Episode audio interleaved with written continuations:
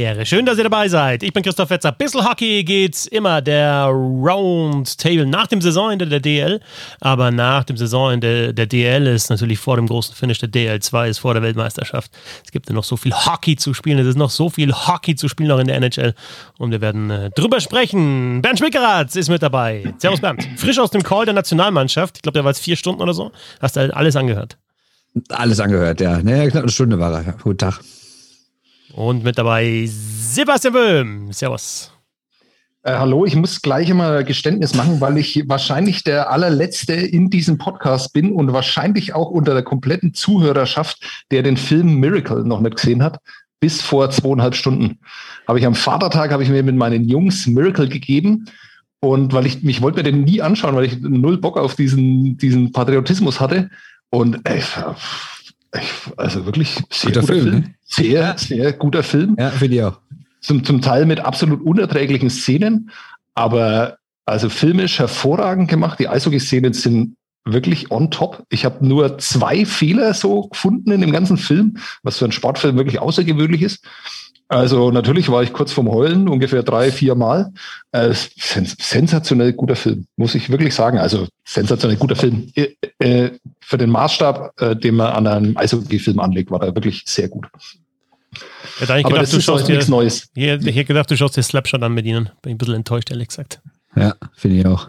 Hm, das stimmt, ja. Nee, da sind sie schon zu alt dafür. Die sind schon zu intelligent für Slapshot. ich habe äh, ich hab äh, Miracle aber auch erst vor ein paar Jahren zum ersten Mal gesehen, weil ich nämlich genau wie du, ich hatte auch keinen Bock, dachte ich mal, so, so eine ganz schmalzige Disney-Story und dann wird alles total verklärt und wahrscheinlich so der böse Russe und gute Ami oder so, aber ist gar nicht so. Ne? Also und, und äh, also ja, kommt natürlich ein bisschen raus. Zum Teil schon, ja. Aber ist jetzt nicht so, weiß ich nicht, so der klassische 80er-Jahre-Film oder sowas. Ne? Nee, nee, also, absolut nicht. Es gibt also auch so zwei, drei politische Untertöne, die nicht ganz so holzschnittartig sind und sowas. Ja. Also es ist wirklich nicht unangenehm, der Film.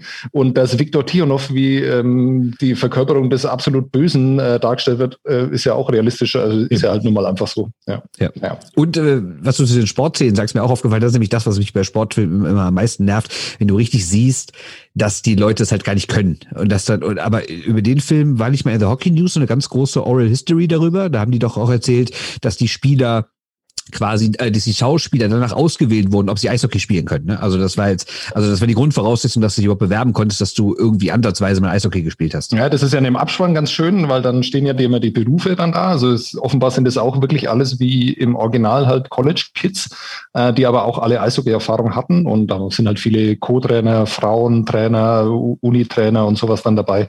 Ähm, da wird es dann nochmal ganz, ganz nett aufgelöst. Also für, für diese zwei Stunden. Gut, ich erzähle niemandem was Neues, aber diese zwei Stunden, ähm, die habe ich gut investiert. Das mit den Sportszenen macht mich tatsächlich rasend, wenn das nicht passt. Also wenn das auch irgendwie schlecht dargestellt ist. Nicht nur, wenn sie es nicht können, sondern einfach, das muss eine gute. Manchmal wird dann so, so ein bisschen und du hast das Gefühl, du wird gerade ins Original reingeschaltet oder so und du hast dann vielleicht sogar Originalszenen. Es wird dann so, dann ist es wird so, dann ist es Halbfiktion. Das finde ich dann großartig. Das war der letzte, den ich da in die Richtung gesehen habe. Trautmann, der ähm, über über mhm. über einen Torwart ähm, von Markus H. Rosenmüller übrigens. Das H steht für Hausam. Wir sind im gleichen Ort aufgewachsen, ne? haben miteinander Fußball gespielt. Äh, bekannte Haushammer Regisseur Markus Rosenmüller. Ähm, da weiß ich, dass der auch äh, Leute, also Fußballer hier aus, aus dem Landkreis gecastet hat, dass die eben da mitspielen. Also die waren dann tatsächlich, die Szenen wurden dann gedreht und ähm, ich habe da zwar keinen erkannt dann in einem Film, aber das war ihm auch wichtig, dass dann, dass es halt, wenn es keine realen Szenen sind, dass zumindest dann da wirklich Fußball gespielt wird und du dir denkst, boah, ist schlecht. Ähm, bei dem, bei dem Jackie Robinson Film, for, äh, 42, The Jackie Robinson Story, finde ich das auch sehr, sehr geil gemacht, glaube ich. Also der ist schon ein bisschen aber, länger her, aber das fand ich damals auch geil. Aber du hast es nicht geschafft in dem, oder was? In dem Film? Nee, die wollten immer da die, also das war, glaube ich, von der, also erstens, also die, die richtige Geschichte ist, dass ich es nicht mitbekommen habe und ähm, ich glaube, die wollten auch einfach, ja, so, so, weiß ich nicht, Engländer in den 40er, 40er Jahren, also nicht, die mussten, die mussten so eine Undercut-Frisur haben oder so, da bin ich dann rausgefallen einfach zu. Ärgerlich. Ja. Also es waren, glaube ich, rein optische Wieder Gründe. Wieder mal am Kopf gescheitert, der Fetzer. Ja, genau. Optische Gründe, weil so, also ein Engländer auf dem Fußballplatz, also das wäre genau mein Ding gewesen, glaube ich. Also, ja. Keiner spielt englischer Fußball als ich, würde ich sagen. Ne? Nicht mal der Engländer selber. Ja. Es gibt ja zwei Markus Rosenmüllers. Ja, also und die beide Regisseure sind übrigens, der eine ist nur in Duisburg geboren und der andere äh, heißt übrigens Markus Heinrich Rosenmüller. Nein, das hast du für Hausham. Stimmt, steht auch in Wikipedia. Ja. Hast du vollkommen recht. Und Markus, Markus Hausham Rosenmüller. Markus mit C. Ja. Ja, Christoph Hausham-Fetzer. ähm, er ist auch da. Christoph Hausham-Fetzer. Ja, Dankeschön, Dankeschön. Dankeschön. Der verhinderte Filmstar. Warte. Statist. Ja, genau, aber Statist ist mir auch zu wenig, ehrlich gesagt. Aber du hast doch, äh, du bist doch einer von denen, die dieses äh, Kunsttrikot dann anhatten, oder? In dem äh, Free, Free Lions äh, Video. Da bist ja. du doch dabei. Ja. Ja, damals. Ja. Das habe ich, hab ich wieder falsch ausgesprochen. Ne? Hast ja gar keine Kunst. Naja, egal. So, wie kommen wir jetzt zur Nationalmannschaft? Ich wollte nur gleich diese, ja gar nicht. So ich wollte, genau, richtig. Ich wollte nur die popkulturellen Verweise wollte ich gleich am Anfang abarbeiten, damit ich dann später nicht so unter Druck stehe. Nationalmannschaft, Herr Schwickerath. Ja, was soll ich jetzt erzählen? Ja, ich war äh, heute äh, Teil eines äh, Calls, wie das ja so schön heißt mittlerweile, ähm, mit vier Nationalspielern. Es gab eine halbe Stunde mit Freddy Tiffels und mit Moritz Müller und danach gab es eine halbe Stunde mit Tom Kühnackel und äh, Corbinian Holzer. Und es ging natürlich grundsätzlich erstmal so um diese ganzen Themen wie, ähm, ja, wie bereitet ihr euch vor, wie ist alles gerade organisiert? Und dann haben sie nochmal erzählt, dass sie gerade in drei verschiedenen Gruppen trainieren, die auch wirklich komplett voneinander getrennt sind. Also Freddy Tiffels hat zum Beispiel erzählt, dass er die anderen dann mal vom Balkon aus gesehen hat und über ein paar paar Meter gequatscht hat, aber die trainiere ich komplett autark, damit, falls es doch nochmal einen Corona-Fall gibt, das natürlich ja nur eine dieser drei Gruppen betrifft. Und Moritz Müller, also der als einer der, Führung, einer der Führungsspieler hat dann auch nochmal erzählt, dass es auch natürlich für Leute wie ihn oder Comedian Holzer, da wird er auch immer so vorangeht, natürlich auch extrem schwierig ist, dieses Jahr so dieses Teamgefühl zusammenzukriegen. Erstens, weil viele ja natürlich spät gekommen sind. Zweitens, weil manche ja jetzt noch später kommen. Und drittens, wegen dieser Trennung halt, dass es ähm, ja nicht so einfach ist, aber äh, Holzer zum Beispiel war ja auch in der Bubble in der NHL im vergangenen Herbst und er hat da so ein paar Erfahrungen dann mal mitgeteilt und so. Ja, also er sagt natürlich, ist jetzt keine Riesenüberraschung. Er sagt halt, das A und O ist halt im Kopf irgendwie sauber zu bleiben. Ne? Also klar geht es natürlich auch darum, mal ein Spiel zu gewinnen, aber in dieser langen Zeit und wahrscheinlich wird es ja auch in Riga nicht ganz so komfortabel sein, so wie das da in Edmonton war. Da geht's echt nur darum, irgendwie die Birne klar zu kriegen. Und das ist wahrscheinlich die Mannschaften, die das am besten schaffen, mit ihren meisten Spielern werden wahrscheinlich am weitesten kommen. Ne? Äh, hast du Moritz Müller gefragt, ob er Angst hat, äh, dass er am Samstag nicht mitfliegen darf, weil letzte Moritz sei danach nominiert wurde? Nein. Gehe ich auch nicht von aus, weil er ist sehr, sehr gelobt worden wieder von allen und äh, ja. ja. Schade, dass ihn die Frage keiner gestellt hat. Aber ich, hätte, ich, hätte, ich hätte mich auch nicht getraut. Aber es gibt nochmal ein, also wie ist, wie ist das genau das Prozedere? Es gibt doch nochmal einen Cut. Also es wird am Samstag jetzt geflogen, aber es kommen ja, es sind jetzt 8, 29 Spieler im Kader, 28 stehen im WM-Kader und es kommen ja nochmal, ein paar werden ja noch kommen, oder? Ja, wenn am Samstag ist das doch, glaube ich, auch. Soll doch, ne, jetzt übermorgen? Doch, ja, ja übermorgen Samstag, ist ja Samstag, stimmt, ja, verpeilt. Ähm, da soll dann, glaube ich, eine Maschine aus äh, Nordamerika losfliegen mit den ganzen Spielern. So viele werden es ja nicht sein, aber den ganzen, oder sagen wir, es werden wahrscheinlich schon von der Anzahl her viele sein, aber vielleicht nicht so viele Prominente, kommen wir nachher drauf, äh, dass die dann dahin fliegen zusammen und da werden auch noch ein, zwei, drei Deutsche vielleicht bei sein, aber da wurden eben auch keine Namen genannt. Das finde ich total spannend. Das heißt, die stehen dann da alle am Flugplatz und dann schauen sie, wer da so rauskommt. Und äh, ja, Dreiseitel ist zufällig da. genau. Stützle doch. Äh, erstaunlich haben sie sich für die WM entschieden. Naja, ja. das finde ich tatsächlich, also äh, auf diesem Flug wären wir auch gern dabei, oder? Ja, glaube ich auch. Wobei ja, vielleicht doch nicht.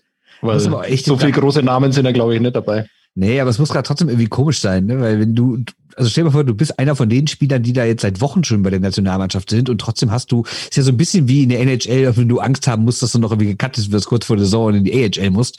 Und dann ist für manche jetzt doch dann die Saison vorbei und wenn dann vielleicht doch keiner aus Nordamerika kommt, darfst du auf einmal mit zu WM fliegen. Also ich stelle mir das echt schon eine komische Situation vor.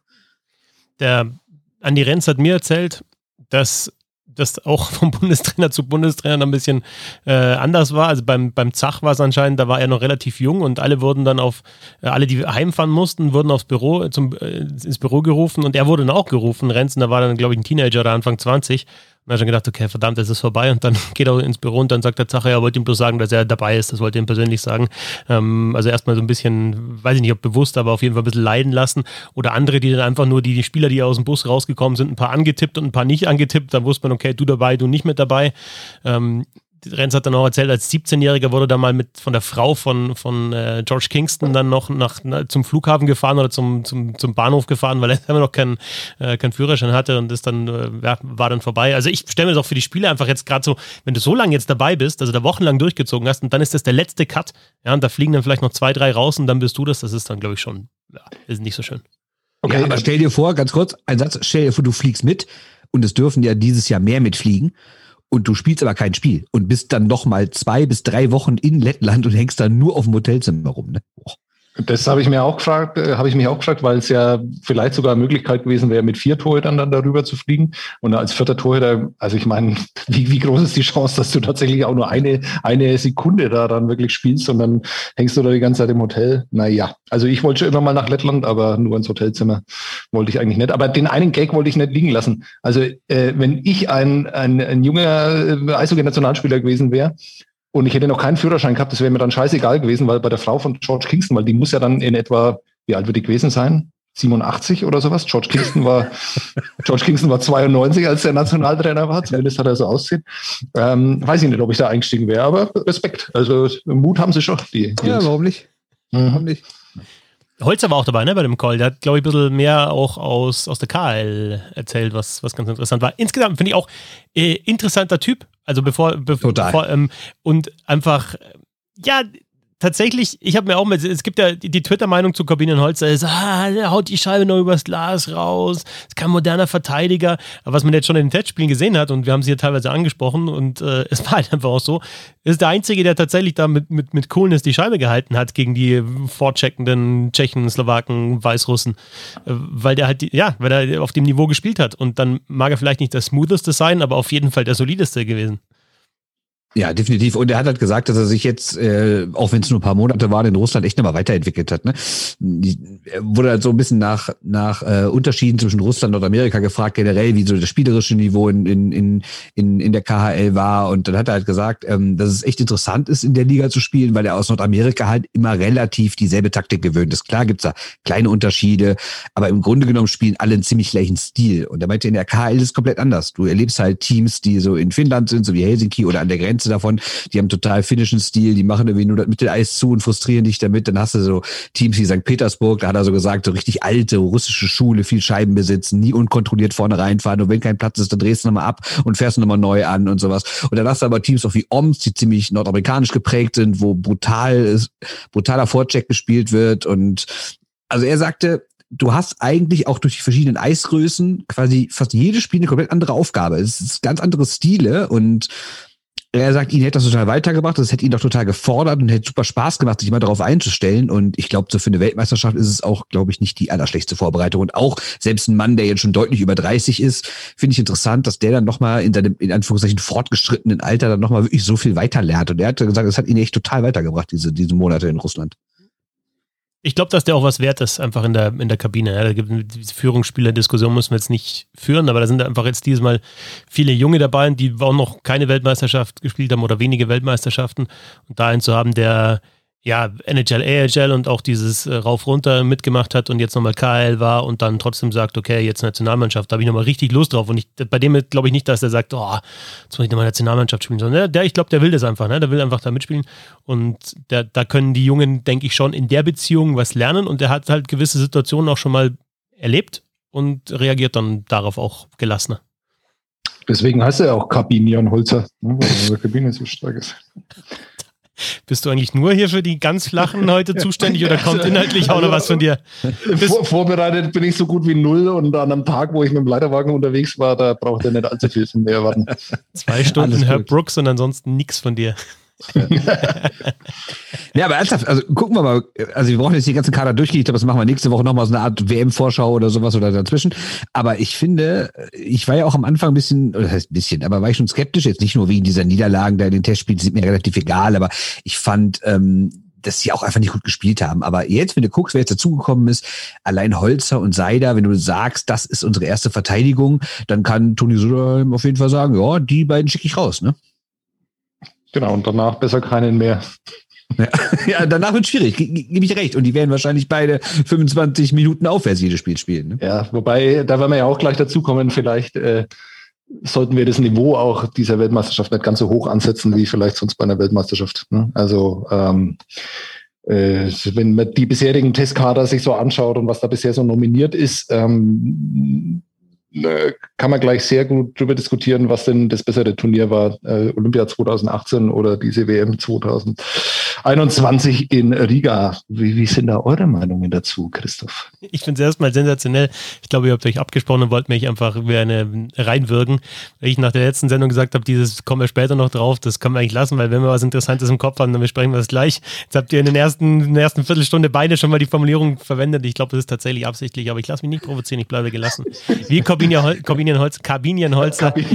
ich glaube, dass du uns komplett überschätzt, Eli. Ja, das glaube ich auch. Wenn wir irgendwas absprechen, welche Gags einbauen. Das ist einfach die völlige Verzweiflung. Ähm, Stellenwert dieses Turniers. Ähm, ich bin da extrem hin und her gerissen. Das eine, ich, ich fand es vor der Vorbereitung, weil ich bei meiner vorher schon wusste, wie der Kader ungefähr aussehen wird, dass jetzt für die deutsche Nationalmannschaft viele NHL-Profis, so viele sind es ja insgesamt nicht, aber die da sind, äh, sehr wahrscheinlich nicht spielen werden. Ähm, war für mich interessant zu sehen, wie sich dann die schlagen, die eben vielleicht ein bisschen weniger Erfahrung haben. Und dann nach den ersten Testspielergebnissen fand ich es dann gar nicht mehr so interessant, wie sich die schlagen, weil sie sich eben immer gleich geschlagen haben und zwar nicht so gut in den ersten Testspielen. Haben sich dann aber rangearbeitet und das ist ja auch so eine Geschichte und aus dem Blickwinkel sehe ich die Weltmeisterschaft. Wie, ja, wie viel Potenzial ist da bei diesen Spielern noch da? Und das kann, glaube ich, keiner beantworten, der es noch nicht gesehen hat. Und das ist die erste Weltmeisterschaft für viele. Und dann ist halt die Frage, ob man sich vielleicht wirklich dann in dem Turnier nochmal an dieses Niveau ein bisschen mehr rantasten kann oder nicht. Das ist der eine Punkt, das ist so ein bisschen hoffnungsvoll. Der andere Punkt ist, ich habe mir heute mal rausgeschrieben, was die, äh, allein mal Powerplay, was die Spieler, die jetzt im Kader sind, im momentan vorläufigen WM-Kader, wer da so in den Top 60, was Eiszeit Powerplay äh, anbelangt, in der DL war in der vergangenen Saison. Was würdet ihr sagen? Wie viele sind das? Top 60 Powerplay. Eiszeit pro Spiel. Um, ähm, weiß nicht. fünf, sechs genau. auf jeden Fall. Ja. Tiffels ist Fünfter gewesen mit knapp vier Minuten. Er hat sehr, sehr viel Powerplay gespielt. Nöbels ist noch dabei. Plachter Schmölz, der ist jetzt zwar raus, aber der war noch dabei gewesen mit so rund drei Minuten Eiszeit in Überzahl. Eisenschmied äh, und dann kommt Reichel noch über den 60. Das sind so die, die ja, Fischbuch Einig, nicht? Ja, nee, Fischbuch okay. äh, nee.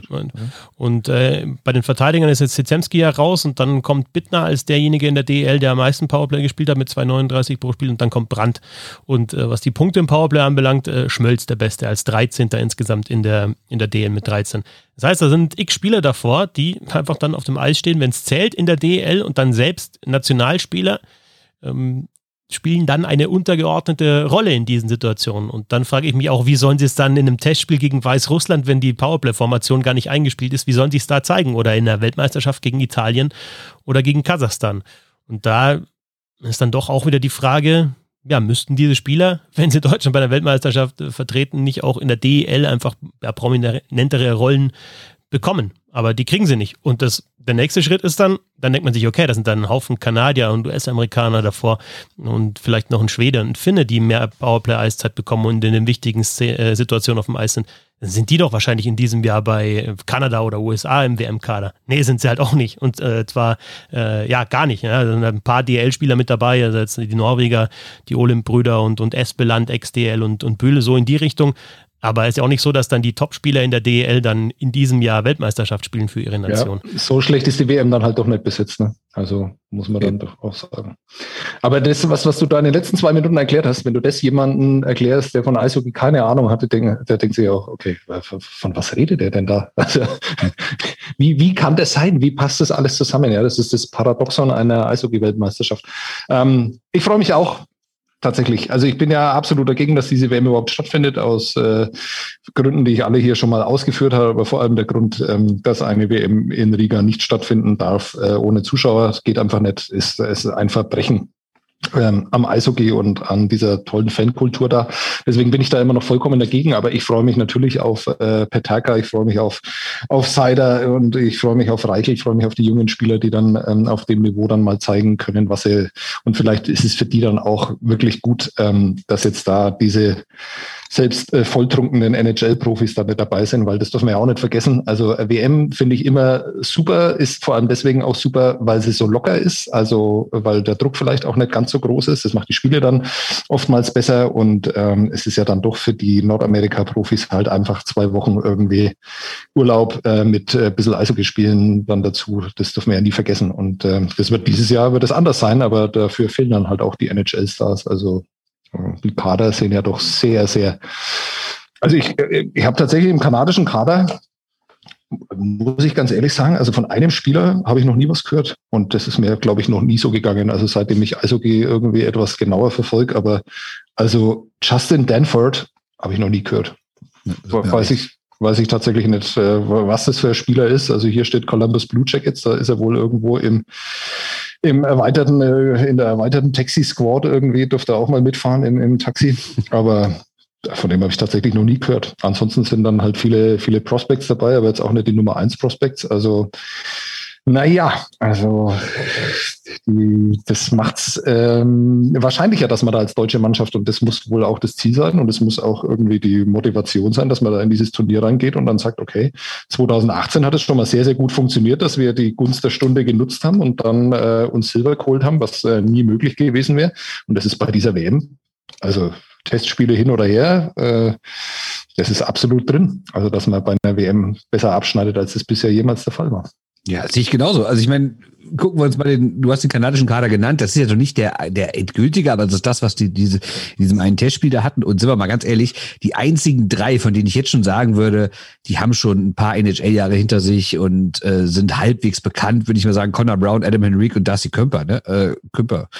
Also ehrlich gesagt, der Rest, okay, da sind bestimmt welche, die was werden können. Also Gabe Villardi zum Beispiel ist, glaube ich, so, eigentlich so wahrscheinlich der bekannteste, ne? Oder der, von dem man, dem man vielleicht so am meisten zutraut in den nächsten Jahren. Ja, der halt vor allem NHL schon gespielt hat und jetzt halt als First-Round-Pick oder hoher First-Round-Pick halt auch bekannt ist. Ähm, genau. Also ich glaube, Cole Perfetti ist dann vielleicht okay. der interessanteste äh, Spieler, ähm, auch, auch spielerisch, um, um mal zu sehen, wie der auf dem Niveau dann äh, so agiert. Aber ansonsten, also da muss man sich schon relativ gut auskennen, dass man die dann irgendwie alle kennt. Kevin Bahl kennt man noch noch, weil er halt sehr, sehr groß ist. Ähm, wie, sich, wie er sich da zeigt. Und von Brain Schneider heißt, dass er halt sehr böse ist. Äh, was vielleicht auch äh, bei einer WM dann vielleicht keine so große Rolle spielen sollte. Und Owen Power ist ja ein äh, potenzieller sehr, sehr hoher Draftpick dann jetzt in diesem äh, Draftjahrgang. Deswegen ist es auch noch sehr interessant. Aber also man muss seine Erwartungen, äh, die man normalerweise an eine kanadische Mannschaft hat, muss man schon sehr zurückschrauben, wenn man sich das so anschaut. Und also ja, und gerade wenn man mal guckt, wer so in den vergangenen Jahren dabei ist. Ne? Ich meine, klar, du hattest natürlich Phasen, da waren überhaupt keine NHL-Spieler dabei oder wirklich nur absolut zwölfte Reihe. Aber gerade so in den letzten zehn Jahren hat sich das ja schon gewandelt. Also im krassen war ja da die WM in Prag, wo da so Crosby und sowas aufgelaufen sind und ich glaube McKinnon oder Hall und so.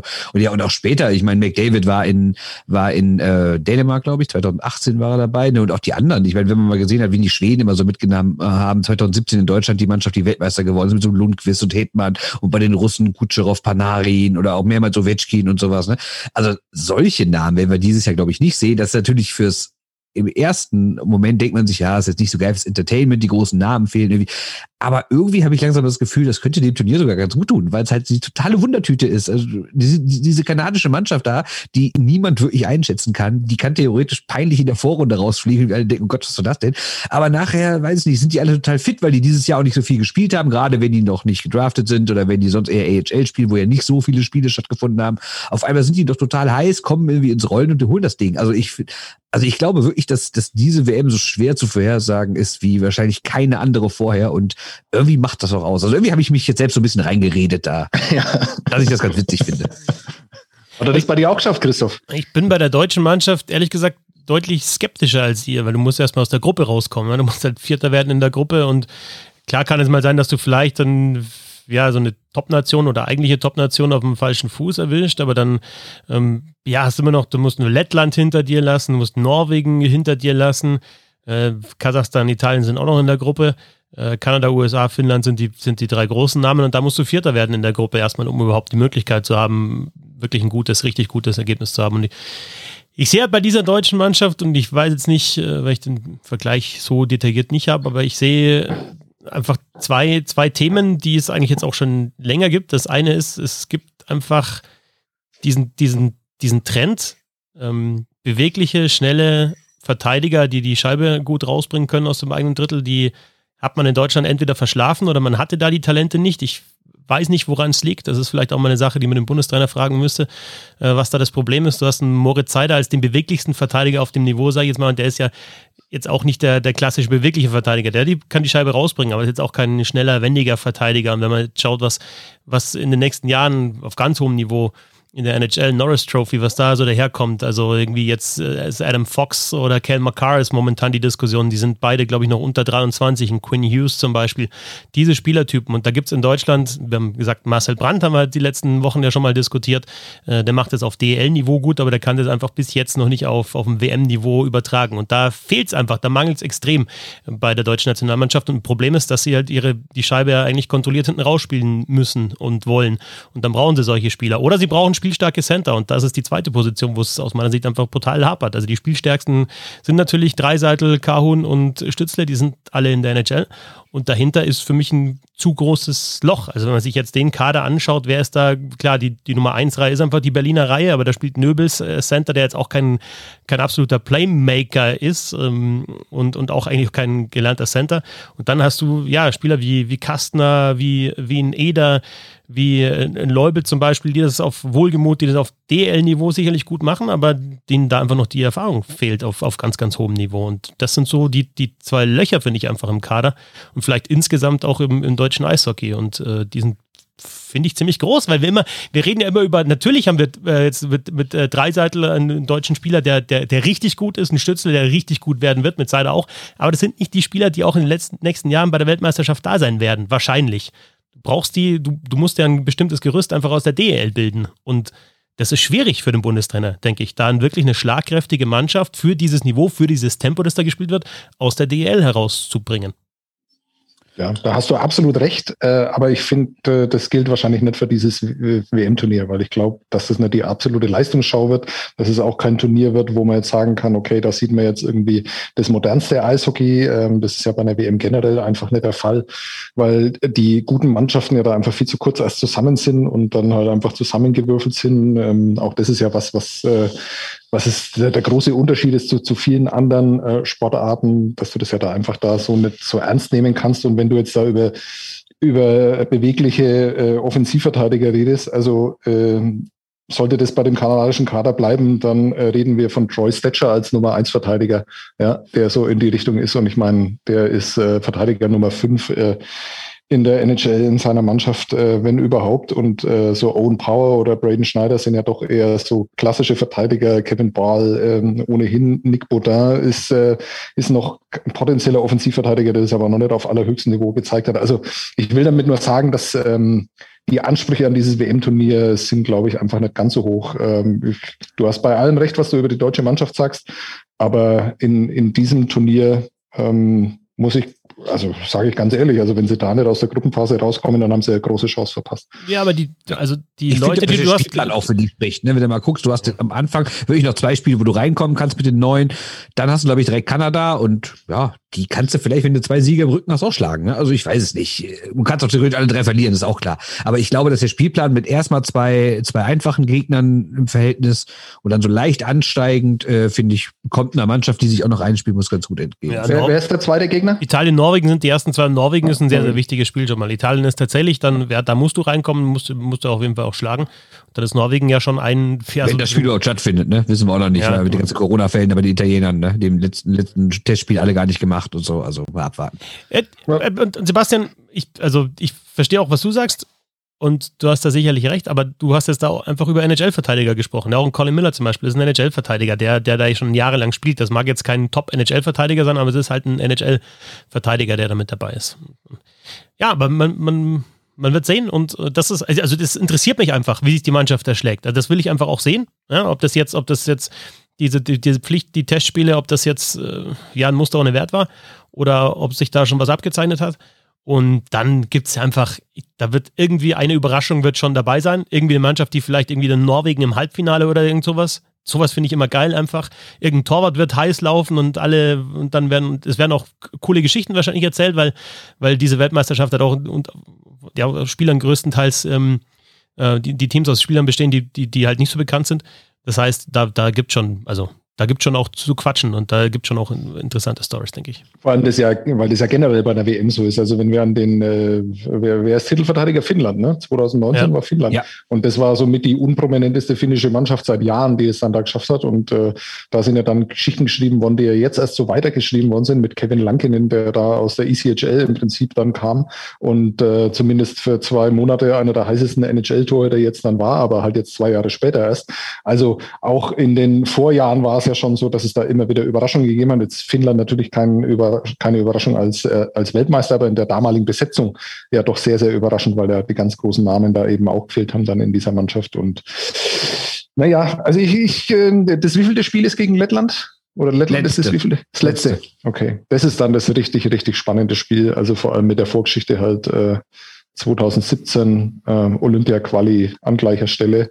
Ähm, natürlich ohne Zuschauer diesmal, aber auch, auch den lettischen Kader, also da habe ich irgendwie nur vor, vor drei Wochen oder sowas mal diese, diesen 50 äh, gesehen. Also ich bilde mir schon an, dass die 2017 auch besser besetzt waren, als es jetzt sind.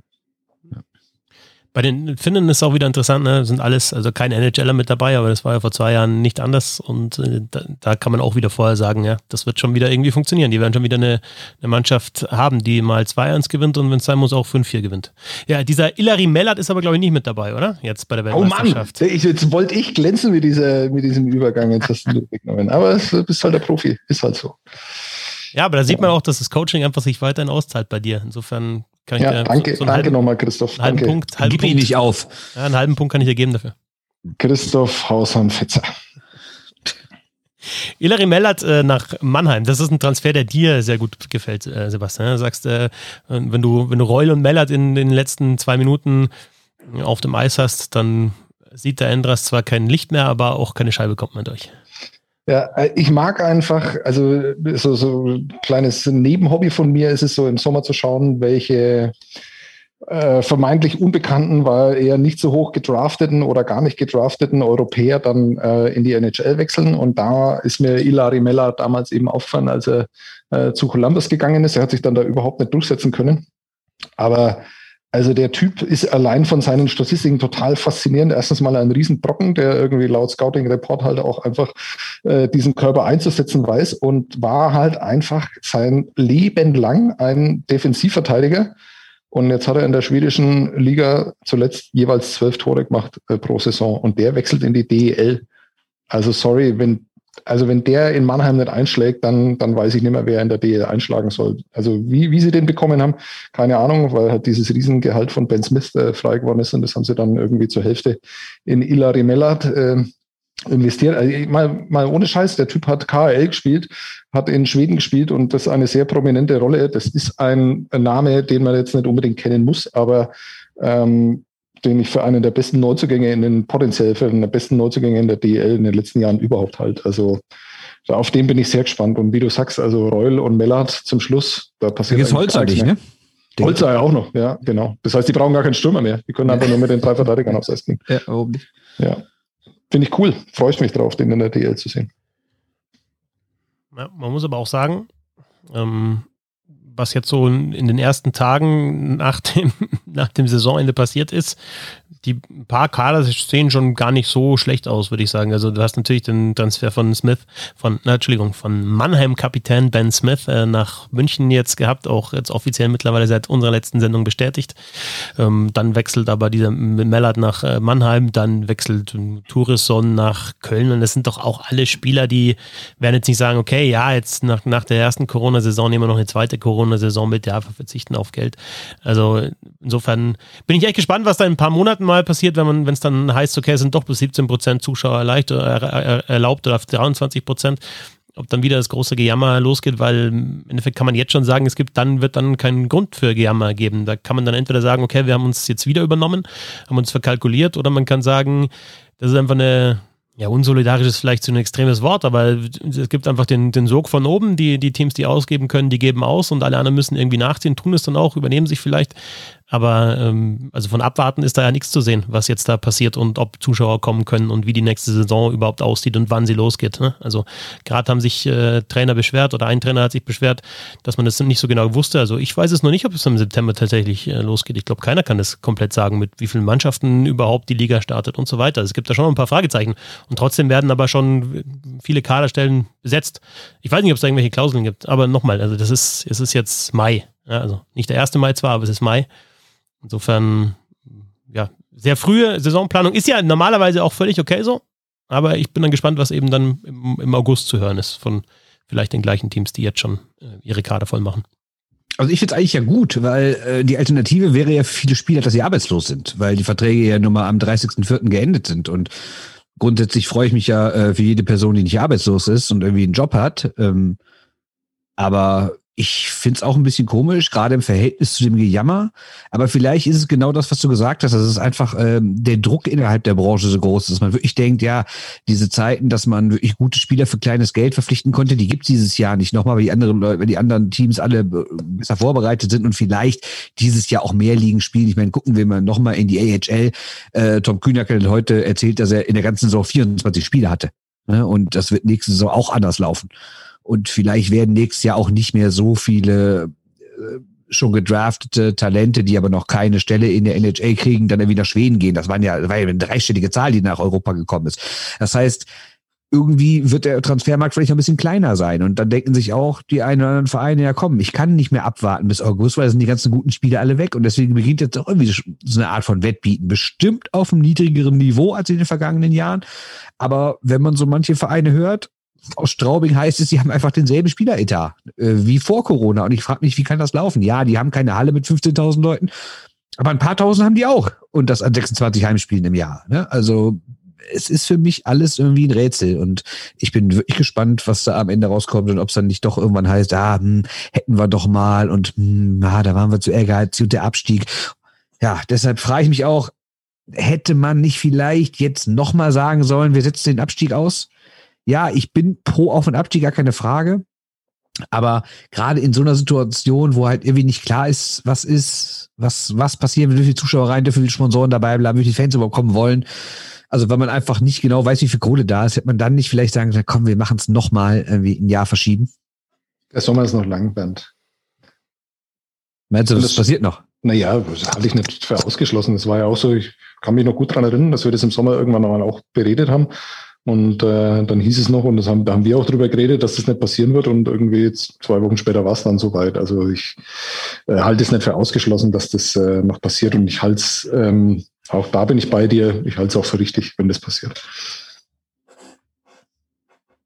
Und ich glaube, die müssen sich alle erstmal so selber noch sortieren. Also mir kommt das alles irgendwie noch unwirklich vor, weil wir auch noch vor drei, vier Wochen hier saßen und äh, von, von allen eigentlich, äh, von allen Seiten gehört haben, dass da jetzt erstmal gar nichts passiert. Ne? Und da wenn überhaupt niemand äh, wird unter Vertrag genommen. Wenn du siehst, wie viele jetzt veröffentlicht werden, dann bedeutet das, dass die ja auch schon äh, zum Teil sehr viel früher unter Vertrag genommen worden sind. Ja. Das ist ja nicht alles in den letzten Wochen passiert, sondern es ist ja wie immer so, dass das äh, im Geheimen passiert und es wird dann so nach und nach veröffentlicht, wenn du halt dann ausscheidest oder der Verein ähm, das, oder der abgebende Verein dann halt ausscheidet, ähm, dann kommt das alles raus. Und äh, äh ich finde es total spannend, äh, ähm, wenn man nicht drüber nachdenkt. Also wenn, wenn man sich da keine Sorgen um die Liga macht, äh, die man ja im Eishockey sich generell machen muss, dann finde ich es total spannend mit den vielen Wechseln, vor allem halt auch mit vielen prominenten Wechseln. Also wenn Chris Foucault nach Iserlohn ja dann auch noch stimmt, ähm, dann muss man sich, glaube ich, auch um Iserlohn äh, keine Sorgen machen, sportlich, äh, wirtschaftlich, aber dann vielleicht doch, weil man sich einfach fragt, wie funktioniert das.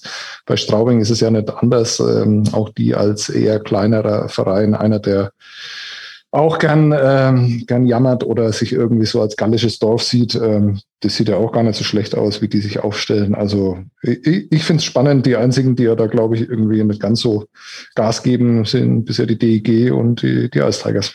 Und wieder halt damit dieser Podcast dann auch im Prinzip, also die Perspektive dieses Podcasts wird auch nächstes Jahr eher jenseits des Striches dann wahrscheinlich sein. Ja, vor allem, weil Krefeld noch gar nicht angefangen hat, so richtig. Ja, eben, ja. eben. Ja gut, Sapolic ist natürlich, ja. ist schon eine, eine also finde ich ein richtig geiler Spieler in der DL, ein richtig guter Mann. Mannheim hat in der Verteidigung jetzt Akta, Holzer, Kertic, Larkin, Lechtivori, Mellert, Reul und Wirt. Das ja. ist ganz ordentlich. Ne? Und, Oder ähm, wird er mit, aber mal richtig. ich kann sagen, ja, ja. kriegt mindestens. Wenn nichts wird. Ne? genau. München hat äh, Tiffels geholt, hat äh, Smith geholt, hat Ortega geholt.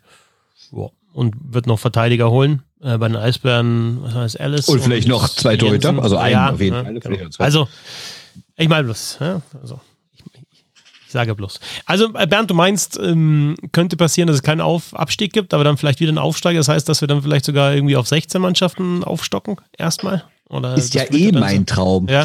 Traum ist jetzt ein bisschen ein großes Wort dafür. Also so sehr nimmt 16 Mannschaften in der DEL. ja, mein Lebenstraum. Alles erreicht. Das kann ich nicht so übersetzen. Nee, ähm, also 15 ist ja relativ wahrscheinlich weil ja nun mal äh, Bietigheim, wie es ja ausgesprochen wird, und äh, Kassel im Finale sind. Und zumindest habe ich aus Kassel äh, ein Zitat gelesen aus dem, im hessischen Rundfunk. Sportdirektor Manuel Klinge sagt, der Eishockey-Standort Kassel gehört meiner Meinung nach ganz klar in die DEL. Das heißt, äh, wenn Kassel das Ding gewinnt, brauchen wir, glaube ich, nicht darüber zu diskutieren, ob sie hochgehen oder nicht. Also dann gehen sie hoch.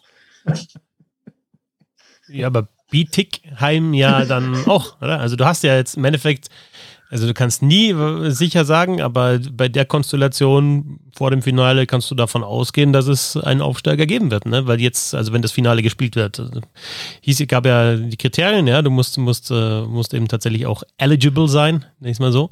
Und du musst äh, die Bürgschaft hinterlegt haben, du musst die Voraussetzungen erfüllen, ähm, du musst äh, Mindestmaß an Playoff-Spielen haben, du musst eine Finalserie gespielt haben, mindestens die Hälfte der Hauptrundenspiele. Ich glaube, das waren alles die Kriterien. Und ja, wenn es die Finalserie gibt und dann ist der Sieger legitimer Aufsteiger in die DL. Ich muss, sorry, aber ich muss nochmal nachfragen. Also Bietigheim heißt es? Wie, wie, wie soll man es denn anders ausschreiben? Bietigheim oder? Ne, Bietig, sagen ja viele, mit CH. Bietigheim sagen ja viele. Das sagt hier überhaupt niemand, aber naja. Also da ähm. muss ich kurz mal, weil die, man darf ja nicht so viel klug scheißen äh, in der Beziehung, aber ähm, IG im Bayerischen wird natürlich IG ausgesprochen, also ich sage Honig und nicht Honig. Aber offiziell ja, heißt es natürlich Honig. Also und wird offiziell natürlich auch Bietigheim heißen, aber es sagt, äh, man sagt ja auch nicht König Ludwig, sondern König Ludwig, weil er eben aus Bayern ist. Und Bietigheim ist halt dann auch im Süden und deswegen heißt Bietigheim. Genau, und weil Joghurt ja mit H geschrieben wird, heißt er doch Joghurt. Alter, was ist los mit dem Typen? ah, Bietigheim. Das liegt nicht in Kroatien. Habt ihr, jetzt mal, habt ihr jetzt mal irgendwie einen schlauen Take zur zweiten Liga? Ja, was sagt ihr denn? 15 Mannschaften nächstes Jahr? Gut, nicht gut? Ich habe mich brutal eingearbeitet in die zweite Liga seit der vergangenen Woche, weil das tatsächlich, glaube ich, so meine größte berufliche Niederlage war. Ähm, Marco Pfleger, ähm, hatte ich auf der Zunge, aber irgendwie. ja, ja, auf ja, der Zunge. Klar. Also der wäre mir noch eingefallen und ansonsten so blank zu sein, das war natürlich brutal blamabel. Kriegt man natürlich dann auch unter die Nase gehoben, äh, gerieben, völlig, äh, völlig zurecht. Deswegen habe ich eigentlich jetzt die letzte Woche Scorerlisten äh, studiert, DL2-Geschichte mich beschäftigt, ja, schönsten Wappen Stadien. Tätowiert. Genau, ja, die, die Maskottchen kenne ich jetzt alle und so weiter. Also da bin ich jetzt mittlerweile fit. ähm, aber ich kann dir nicht sagen, wer, also für mich war ja, ich habe einfach mal gesagt, vor dem Finale ist, kannst du sagen. ja, doch, die, die Bietigheim habt ihr doch gesagt. Dass du, ähm, vor der Saison hätte ich so einfach mal so aus der Hüfte geschossen, hätte ich gesagt, Frankfurt lief dann ja nicht so gut. Aber nachdem man gesehen, was Kassel für eine Hauptrunde gespielt hat und äh, ja, die, die wollen hoch und sagen das auch schon länger. ähm, ich finde eigentlich tatsächlich auch, und ich weiß nicht, ob es jetzt, ob das mit Twitter und der Blase jetzt auch zu tun hat, weil man ja weiß, da sind viele Huskies-Fans dabei, Finals-Fans dabei. Ich fände es schon auch cool irgendwie, oder? Also da ist die Basis ist doch auf jeden Fall da. Die Bereitschaft, äh, Stadion ist super modern. ja. also sollen die kommen? War, wart ihr schon mal in Kassel im Stadion? Ich kann mich noch erinnern. Ich weiß immer nicht mehr, ob das heute überhaupt noch so aussieht. Ähm, da da gibt es auch so einen Säulengang irgendwie. Und wenn es da halt richtig voll wird, dann kann das halt auch sein, dass du dann nur hinter der Säule stehst und immer quasi ein Drittel dann gar nicht sehen kannst. Aber äh, die vielen Kassel-Fans äh, werden jetzt wahrscheinlich sagen, ja, ist äh, seit 23 Jahren nimmer so. Aber ähm, also ich kann in den 90er Jahren fand ich das sehr schön da in Kassel. Ja, und auch die, die Fangesänge mit Morrison und Hills äh, haben mir auch immer sehr gut gefallen. Also freue ich mich auch sehr, wenn die, wenn die wieder da sind. Frage ist natürlich, was macht das generell dann mit 15 Mannschaften? Ne? Ich meine, du hast dann einen neuen Spielplan mit 60 Spieltagen, mit 56 Spielen pro Team. Das heißt, jedes Team muss alle paar Wochen mal aussetzen. und weil es natürlich noch mehr Spieltage sind, plus Olympiapause, plus äh, CHL, hast du natürlich auch wieder sehr, sehr viele Spiele unter der Woche dann. Ne? Euch egal oder gut? Ja gut, nach dem Jahr ist es ja ohnehin egal eigentlich. Also, ja gut, aber wenn wieder Zuschauer kommen dürfen? Ich weiß, klar, hast du recht. Ähm, aber jetzt nur so vom Gefühl her ähm, ändert sich ja da gewaltig was, wenn das alles wieder strukturierter wird und halt wieder auf diesen Freitag-Sonntag-Rhythmus zurückkommt und wenn dann halt eine Mannschaft mal ausfällt, weiß ich jetzt gar nicht, ob das dann wirklich so, so eine große Rolle spielt. Also für die Mannschaften selber ist es ja völlig egal. Ich denke, also man gewöhnt sich da wahrscheinlich dann auch irgendwann mal dran, dass es, dass es eben mehr Spieltage unter der Woche gibt. Die sind natürlich was, was für die, für die Fans ist natürlich uncool. Und ähm, ich glaube, es ist auch wichtig für die nächsten Jahre, dass man sich diesen Freitagabend einfach beibehält. Das heißt, mit, mit sechs Spielen oder sieben Spielen war jetzt mal, gab ja den, das Donnerstagabendspiel jetzt auch schon. Aber dazu sagen, nicht den Fehler zu machen, den die Fußball-Bundesliga, denke ich, gemacht hat, diesen, hat diesen Samstag einfach so zu entzerren, ähm, dass du da nicht mehr, ja, teilweise nur vier Spiele parallel hast äh, in der Bundesliga von äh, neun. Also dazu sagen, der Freitagabend ist einfach der Eishockeyabend und da gerne sechs, sieben Spiele zu haben, ich glaube, das bleibt weiterhin wichtig. Ansonsten wird es, denke ich, immer mehr passieren, wenn Eishockey erfolgreicher und bekannter wird, dass man eben auch ja, dann mehr Slots fürs Fernsehen finden muss und dass vielleicht dann nochmal, weiß ich nicht, ein Samstagabendspiel gibt, äh, am Sonntag das vielleicht ein bisschen mehr auseinandergezerrt wird oder so, wie wir es jetzt schon gesehen haben. Und es halt dann auch Dienstag und, und Mittwoch Spieltage gibt. Ja. An, aber anders kriegst du ja auch Deutschland Cup, hast du auch noch vergessen, Bernd gibt es ja auch noch, aber der, der ist ja sowieso mit dabei, ne? aber also der ist ja, auch noch. Immer. Ja, ja. Aber da gibt es halt ein paar Pausen, klar, und deswegen wird, wenn es 15 Mannschaften sein werden, ja, wird, wird das hier auch wieder eine Herausforderung, den Spielplan zu machen, wobei ja ähm, Jörg von Ameln bei der Eishockey-Show schon mal erzählt hat, dass der Spielplan auch für 15 Mannschaften schon, äh, schon erstellt ist. Also er liegt ja schon, äh, liegt ja schon bereit. Also da haben sie für beide Möglichkeiten, 14 oder 15, haben sie schon, schon einen Plan. Und was hat er da eingetragen, Kassel oder Bietigheim? Bietigheim, das war schon mal der erste große Fehler. Nee, also DL2-Team, schätze ich mal, ist dann der Platzhalter. Ne, für, also, ja. Wer da steht, weiß ich Gut, nicht. Die Prognose.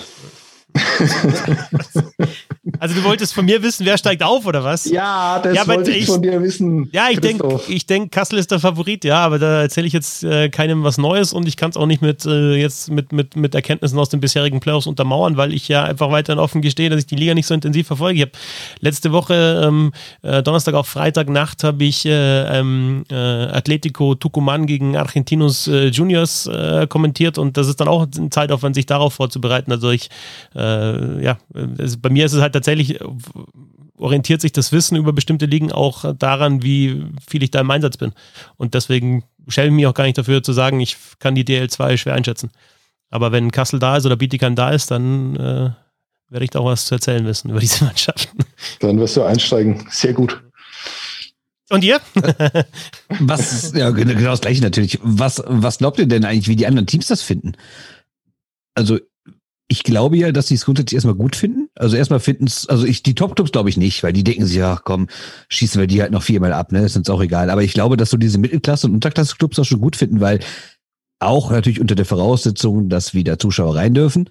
Aber zwei Heimspiele mehr sind immer zwei Heimspiele mehr. Und äh, die Spieler werden dann nicht mehr verdient, sind einfach zwei Spiele mehr. Und dann sind schon mal mehr Einnahmen da. Und ich glaube, dass gerade die Teams unten sind, auch wenn natürlich dann zwei Teams absteigen. Aber ich glaube, dass die dann auch trotzdem froh sind, dass es noch ein Team reinkommt, was unten ist und dass nicht irgendwie ein Team reinkommt, was dann oben mitspielt. Ne? Ja, wobei die, die zwei äh, neuen Teams in DL und NHL in den letzten Jahren, die es gegeben hat, also äh, Bremerhaven und Vegas, die man in jeder Hinsicht gut vergleichen kann auch. Ansonsten, ja, äh, ja, unabhängig ja. vom Sportlichen, haben sich jetzt auch nicht so, so abschießen.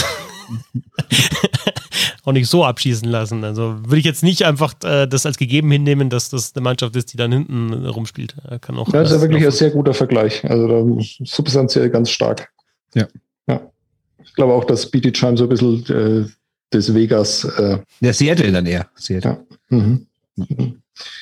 Wir sind hier nicht in Seattle, Bernd. Werden es auch niemals sein. Naja, egal, kennt ihr nicht, ne? Tokotronic, wurscht. Ähm, nächstes Thema. Nachdem die DL2 so erfolgreich war, was ist das nächste Thema? Geile Überleitung. Also die, ja. gibt, die, gibt, die gibt nicht mal einen halben Punkt. Ähm, Sollen wir noch ein bisschen über, wir haben letztes Mal über Stats haben wir gesprochen, die, die wir gern hätten. Und da haben wir gesagt, ja, so Regeln könnten wir auch mal besprechen, die wir gerne hätten oder geändert hätten. Was stört uns? Äh, was äh, haben wir für super Ideen? Äh, können wir auch ein bisschen drüber quatschen, finde ich. Ähm, ich habe noch zwei Stats vergessen, die muss ich kurz nachtragen, die ich brauche. ich habe hier noch zwölf Stats auf dem Zettel. Dann komme ich zu meinen 28 Regeländerungswünschen. Also, ich mache, es sind sogar drei. Ich mache ganz schnell. Ja. Äh, ich will wissen, welcher Spieler wie oft pro Unterteilspiel den Puck klärt aus der eigenen Zone raus. Ich will eine durchschnittliche Schussentfernung wissen von Spielern. Also wie nah gehen die ans Tor, wie weit schießen. Moment, Moment, Moment, Moment, Moment. Da ist doch interessanter, wie oft Spieler den Puck nicht klären können. Das heißt, die ganz klare Chance haben zu klären und nicht in der Lage sind, ja, den Puck rauszuspielen. Eine meiner Hasssituationen. Ja, absolut, genau, richtig. Das ist das Schlimmste für mich. Ja, das andere ist ja oftmals wirklich einfach nur Zufall. Oder jetzt dann auch nochmal das, also es ist ja oft so, einer erkämpft den Puck irgendwie, der Puck ist dann frei, einer nimmt ihn dann auf, schießt ihn raus. Äh, und dann sind ja die immer die Idioten, die es halt einfach nicht schaffen, dann den über die blaue Linie zu bringen. Aber naja. Okay, aber ich wollte ja gar nicht diskutieren, ich wollte ja vortragen. Ne? Ach so, ja, sorry. Ja, Tut, ja, mir leid, also, wusste ich nicht. Also der zweite Punkt ist halt die Schussentfernung, Durchschnitt, also wie nah, von wie weit schießt jemand, wie weit geht jemand in den Slot oder ich finde, das ist dann auch, äh, gerade so bei Verteidigern, die dann irgendwann eine Erfolgsquote von zwei Prozent haben, ist es dann irgendwann auch mal eine Frage von, wo schießen die. Und das dritte ist. Wusstet ihr, dass die, die Schussentfernung, die durchschnittliche von Daniel Schmelz 48 Zentimeter ist? Ja, Mann, ich wollte 37 Zentimeter sagen. Ja, aber das ist zum Beispiel interessant. Ne? Ja. Und äh, eine Torwartstatistik hätte ich gerne. Ich hätte gerne eine Rebound-Quote. Wie viel hält einer fest, wie viel lässt er prallen? Oh, Danke. aber das gibt es ja in der NHL, die erfassen das ja auch schon. Das finde ich schon wirklich ja? gut. Ja, die okay. Rebound-Quote, also zum Beispiel Grubauer, wenn mich alles täuscht, war da eher vergleichsweise schwach im Vergleich zu Wasilewski zum Beispiel, der eine brutale Self-Percentage hat und dann auch nichts prallen lässt. Also das, aber das ist auch eine, wirklich eine sehr schöne Statistik. Das muss halt einfach alles. Äh, Markus hat ja dann sofort auch äh, den Stift in die Hand genommen und dann die Tastatur auch äh, unter die Finger sich geschnallt oder wie Genau, der macht das nämlich alles mit Stift, ja. Nein, aber ähm, und hat, hat ja dann das, was umzusetzen ist, hat umgesetzt. Dankeschön. Oder ist dran. Vielen Dank dafür. Aber beim meisten Dingen gibt es dann einfach keine Daten dazu. Und wo keine Daten, dann kann man auch mit dem Stift dann nichts umsetzen. Schön gesagt. So, jetzt Regeln. Action. Oh, da bin ich so gespannt, was ihr da habt, weil ich habe echt, also es wird jetzt niemanden überraschen, aber so wirklich viel habe ich da nicht. Also meine ist ja, meine erste ist ja bekannt, ähm, Lacrosse-Tor abschaffen. Äh, Lacrosse, Lacrosse Move abschaffen. Ich habe finde, ja, es hat also noch ein Anruf aus dem 15. Jahrhundert. Ja, ein Anruf aus dem 15. Jahrhundert. Ja. Ich bin auch dafür, Kreativität absolut abzuschaffen. Einfach Scheiß. Na, also äh, zum Lacrosse-Tor äh, ist ja so, ähm, in meiner Kindheit und Jugend auf dem Eisplatz in Haus an diesem Ort, in, aus dem auch der Regisseur Markus Rosenmüller kommt, ah, ja. ähm, haben wir immer unter, unter, den, unter, unter den Bäumen an der, an der Huberspitze oben auf dem Eisplatz gespielt und damals mhm. spielte ein gewisser Yannick Dubé für die Tölzer Löwen, Vater von Samuel Dubé, der jetzt äh, U20-Weltmeisterschaft gespielt hat und in der DL ist und in der nächsten Saison in der DL sein wird. Und Yannick Dubé war ein sehr, sehr guter Techniker und äh, auch Spitzname die Zaubermaus. Und der hatte eben diesen Move, sich hinter dem Tor die Scheibe auf den Schläger zu legen und den dann wirklich reinzuhauen. Und bei uns hieß es damals nur an Dubé machen und äh, standen irgendwie Zwölfjährige hinter dem Tor, pass auf, jetzt mal ein Dubé und äh, ist nichts rausgekommen, außer vielleicht ausgeschlagene Zähne und so weiter. Also ich hatte, ich hatte eigentlich mal ähm, wirklich äh, viel, viel Liebe für diesen Move, aber ich finde, es hat einfach mit, mit dem eigentlichen Spiel überhaupt nichts zu tun, sich ein Puck auf den Schläger zu legen und den dann rumzuschnalzen oder noch wie diese Penalty-Videos, äh, ähm, die es da gibt, irgendwie rumzuschleudern in der Luft, Rob Schramp. Ähm, wie, willst du das, wie willst du das verteidigen? Ja, wenn du draufhältst als Verteidiger, dann ist es Stockschlag, dann ist es wieder gefährlich, weil das Ding in der Luft rumgefuchtelt wird. Es gibt einen Grund, dass es kein Schlittschuhtor, Schlittschuhtor gibt im Eishockey als Kickbewegung, weil man eben mit diesem Schlittschuh nicht kicken soll, weil es gefährlich ist. Man soll nicht mit dem Schläger in der Luft rumfuchteln, weil es auch gefährlich ist. Und äh, außerdem ist es ja auch gar nichts mehr Besonderes mehr. Das macht jeder jeder 16-Jährige macht das bei irgendwelchen U18-Weltmeisterschaften. Und zwar nicht nur ab und zu, sondern äh, regelmäßig. Und ich warte noch drauf, bis irgendein guter Verteidiger sich mal bei in Unterzahl äh, eine Kurve fährt und sich dann die Scheibe auf den Schläger legt und die einfach mal rausschnalzt aus dem, also aus dem eigenen Drittel. Lacrosse, äh, Lacrosse Clearance. Weißt du, wo ich das alles schon mal gehört habe, Christoph? Was du jetzt da erzählt hast? Habe ich alles schon mal gehört? Ja, ist mir egal. Ja, dein Urgroßvater, wie der den Bisselhockey-Podcast gegründet hat, ja, und die damals den, den, den Schlagschuss eingeführt haben. Ja. Damals der Fetzer-Look, ja, Ludwig ja. Hausham Fetzer, der, der, der, hat damals auch gesagt, ja, mei, das gibt's ja nicht, und dann hauen die da drauf, wer soll denn das verteidigen, so richtig, wenn die da mit dem Bums kommen, das funktioniert ja alles nicht, und was soll denn das, das ist ja für mich kein Eishockey mehr. Ja, genau, das äh, war das damals auch. Hm, naja. So ist es. Enough said. Angst vor Neuem. Ja, enough said. Gefühle statt Fakten. Ja. Bernd, komm. Okay, wollt ihr mal einen richtigen Take hören? Absolut. Okay, Abseits und Überzahl abschaffen. Was? Abseits, Abseits in Überzahl. Abseits in Überzahl. nur in der Überzahlsituation Abseits. Nur in der Überzahl hast Dam du kein Abseits mehr. Damit Weil mich nervt es total, das ist jetzt nicht von mir, das hat man schon häufiger irgendwo gehört und gelesen. Mich ja. nervt halt, dass eine Mannschaft in Unterzahl Icing spielen darf. Weil warum bekommt ein Team, was ein Vergehen gemacht hat, was bestraft wird, denn einen Bonus? Und entweder man schafft das wieder ab oder man sagt, zum Ausgleich wird abseits für die Powerplay-Mannschaft abgeschafft. Damit Nein, die halt nicht immer wieder neu komplett anlaufen müssen, wenn die anderen das Ding eigentlich regelwidrig genau. rausgebolzt haben. Damit die Mannschaft, die in Überzahl ist, sich nicht, äh, nicht äh, geordnet mit einem guten Breakout nach vorne kommt und der gut getimed ist äh, und die Scheibe reinbringt, sondern dass man das Ding einfach nach vorne fahren kann und dann auch irgendwie einen Drop-Breakout machen kann, der überhaupt nicht funktioniert, einfach irgendwie das Ding nach vorne. Ab Powerplay und Unterzahl, da gibt es den Vorteil schon, dass eine Mannschaft einen Spieler mehr auf dem Eis hat, nämlich, weil die andere Mannschaft eine Strafe bekommen hat für einen Foul. Richtig, und das reicht. Und, und, und, und, das, und jetzt ja, haben wir sogar noch das Bulli. Ja jetzt haben wir sogar noch das Bulli in der gegnerischen Zone. Wir brauchen nicht noch mehr, äh, noch mehr Offensive. Man muss auch, man muss auch der Verteidigung. was ist denn? Ist nein, nein, nein, nein, was ist denn? was ist denn? Was, nein, nein, nein, nein, nein, Moment, Moment, Moment, Moment. Was ist im, was wird im Eishockey bejubelt? Tor? Tore. Ja. Ähm, Block? Oder? Ja und eine ja. rausgehauene Scheibe in Unterzahl. Das ist somit ja. das Geilste, wenn du das Ding klären kannst. Das ist mit die geilste Aktion. Da gehen alle ab. Die, ja, Mannschaft. immer noch klären, auch ohne Abseits. Ne? Ja, ja, aber wir reden jetzt über zwei unterschiedliche Dinge. Und natürlich habe ich das auch aufgeschrieben. Also das mit dem Abseits, das halte ich für deswegen Klar, äh, wir spinnen da so ein bisschen vor uns hin, äh, aber ist natürlich schon allein deshalb völlig unrealistisch, weil du von dem durchschnittlichen Linesman einfach nicht erwarten kannst, dass der sich dann so schnell umstellt, während da gerade ein Powerplay ist und du wirst verheerende Fehlentscheidungen. Das macht doch genauso. Äh, ja, du wirst exakt, äh, das nervt mich ja jetzt auch schon wahnsinnig. Deswegen glaube ich eher, dass das Icing im Powerplay halt dann wieder eingeführt werden muss, ähm, weil das das Spiel dann tatsächlich offener macht und dann halt einfach diese Konstellation, wir stellen uns an die blaue Linie und äh, warten halt einfach nur darauf, dass sie kommen und äh, verhindern dann, dass sie, dass sie zur Aufstellung kommen. Das muss sich halt ändern, weil du das Spiel offener gestalten musst, weil du halt einfach das Ding nicht immer nur rausballern kannst von hinten. Und äh, das halte ich auch für eine gute Regel, weil du halt einfach dadurch ähm, im besten Fall halt mehr Chancen äh, kreieren wirst und ähm, und da glaube ich nicht wirklich dran, aber es, es, könnte natürlich auch eine Konsequenz daraus sein, dass halt einfach weniger Strafen genommen werden, weil es halt einfach gefährlicher ist. Und dann nicht bei, bei äh, Powerplay-Quoten zwischen weil die 15 Spieler und 5, darf ich bitte ausreden, 15 und 25 Prozent sind, sondern halt so 25 bis 35 Prozent genau. sind. Und da werden dann keine Zeichen mehr gesetzt, da gibt es keine Crosschecks mehr in den Rücken, nee, nee, weil nee, in Überzahl gibt es ja jetzt kein... Das ist ja was anderes, also, aber... Äh, ich bin's echt, äh, ich bin echt ent, ich bin entrüstet, was ich hier für einen Blödsinn erzähle, wirklich. Äh, das ist genau. das Schönste, was es gibt. Also ein gutes Penalty Killing ist doch mit das Schönste, was es gibt. Weil also jeder. Lacrosse-Tor geiler, ehrlich gesagt. Ja, jeder, jeder sagt doch, Penalty Killing muss jeder können, ja, weil das ist im Endeffekt ja keine Qualität, sondern es ist einfach Einstellung. Wer sagt das? Aber warum? Nein, das niemand. heißt immer so: Penalty, gutes Powerplay, das ist Qualität. Aber gutes Penalty Killing, das ist einfach Einstellung. Da muss man die Schüsse blocken. Ja, da muss man arbeiten. Ja, und warum macht es nicht jeder? Nein, aber also gutes Penalty Killing ist was Fantastisches. Wenn die Mannschaft genau weiß, wie sie, wie sie auch den, den, den, den Aufbau stört, wie sie vorcheckt, wie sie sich dann zurückzieht, wie sie als Vier-Mann-Unit dann arbeitet, Abstände passen. Ja, man hat genau den richtigen Zeitpunkt, wann man drauf geht an der Bande, Druck macht, man schafft es zu klären, man fährt, man stürmt äh, mit letzten Kräften auf die Bank, wechselt, Mitspieler gehen ab, fantastisch. Ja, aber wenn du das noch bis zur Mittellinie schaffst, bin ich bei dir. Wie willst du denn, wenn eine Mannschaft eh schon vielleicht überlegen ist, deswegen kriegt die andere ein Unterzahlspiel, weil die andere ja, so viel Druck macht? Ja, dann faul nicht, ja, dann kriegst du so halt im 5 gegen 5 reingehauen.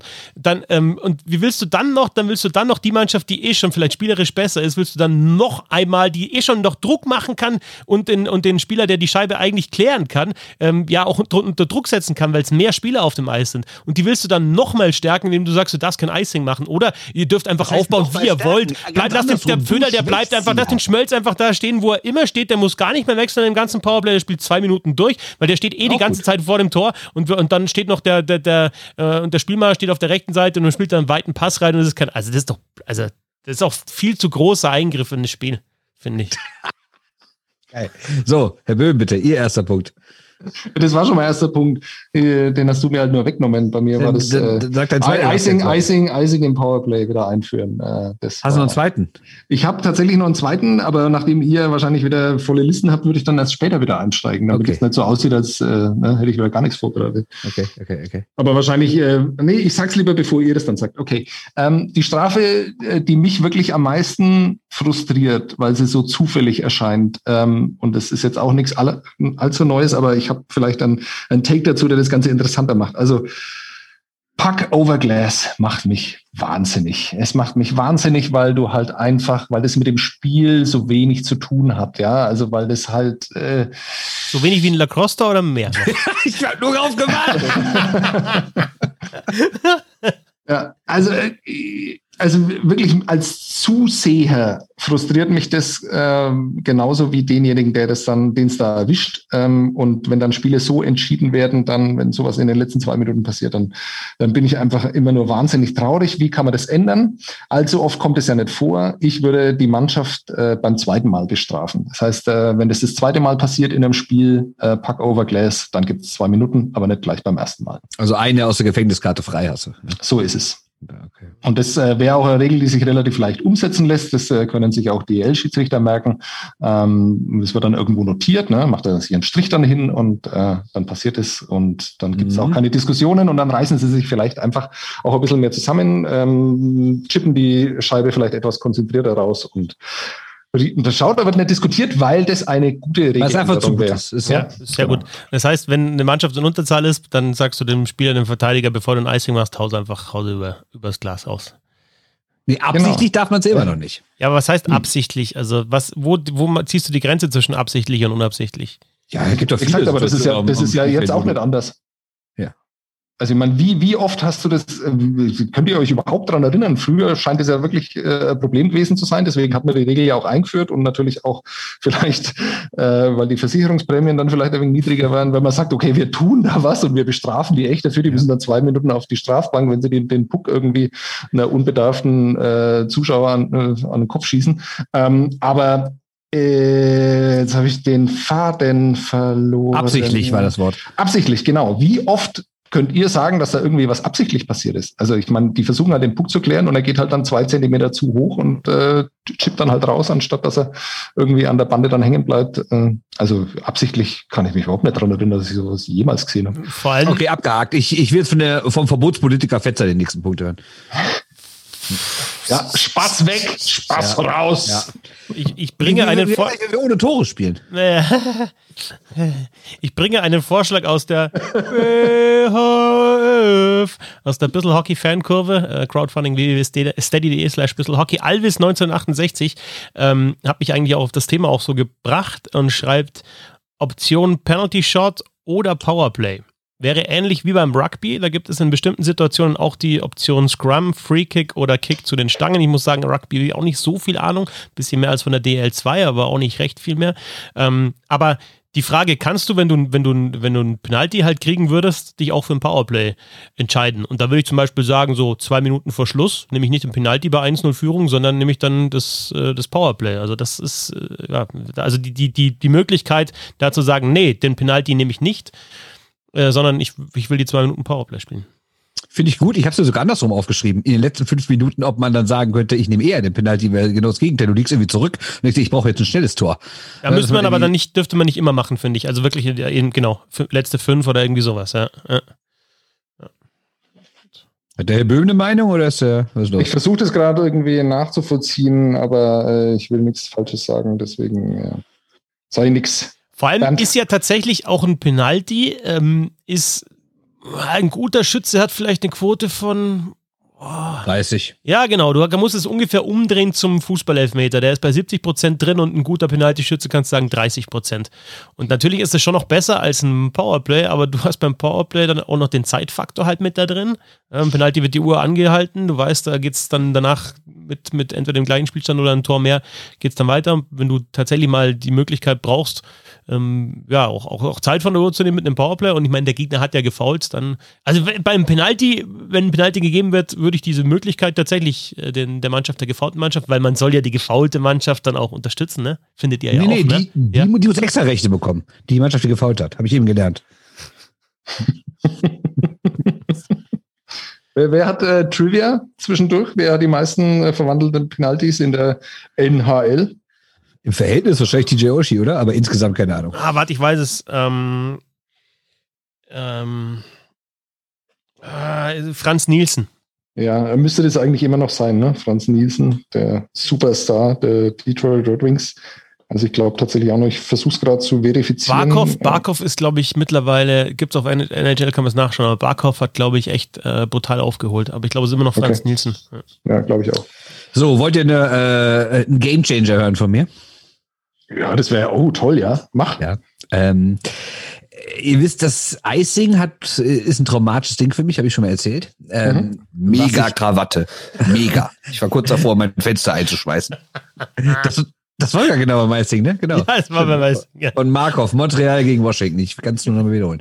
Also, äh, es gibt noch andere Sachen, die Mega ich Krawatte. Ist gut jetzt. Es gibt noch Sachen, die ich verachte. Und das ist die Situation, eine Mannschaft kontert der äh, Stürmer rennt oder Verteidiger wie auch immer von der Mannschaft, die in den Konter läuft, rennt zur Bank, ist noch 17 Meter von der Bank entfernt und der andere springt schon rüber und an der ganz anderen Stelle von der Bank. Das heißt, im Endeffekt hat man durch einen Reihenwechsel irgendwie einen 10 Meter Rückstand aufgeholt bei einem Konter. Kriege ich wirklich Ausschlag und deshalb ist meine Idee, entweder beim Reihenwechsel abklatschen mit, mit dem der reinkommt. Also nicht hier Handschuh aus, hey, High Five, Kumpel, sondern gerne nur irgendwie berühren halt. Ne? Schläger die Fresse, finde ich geil.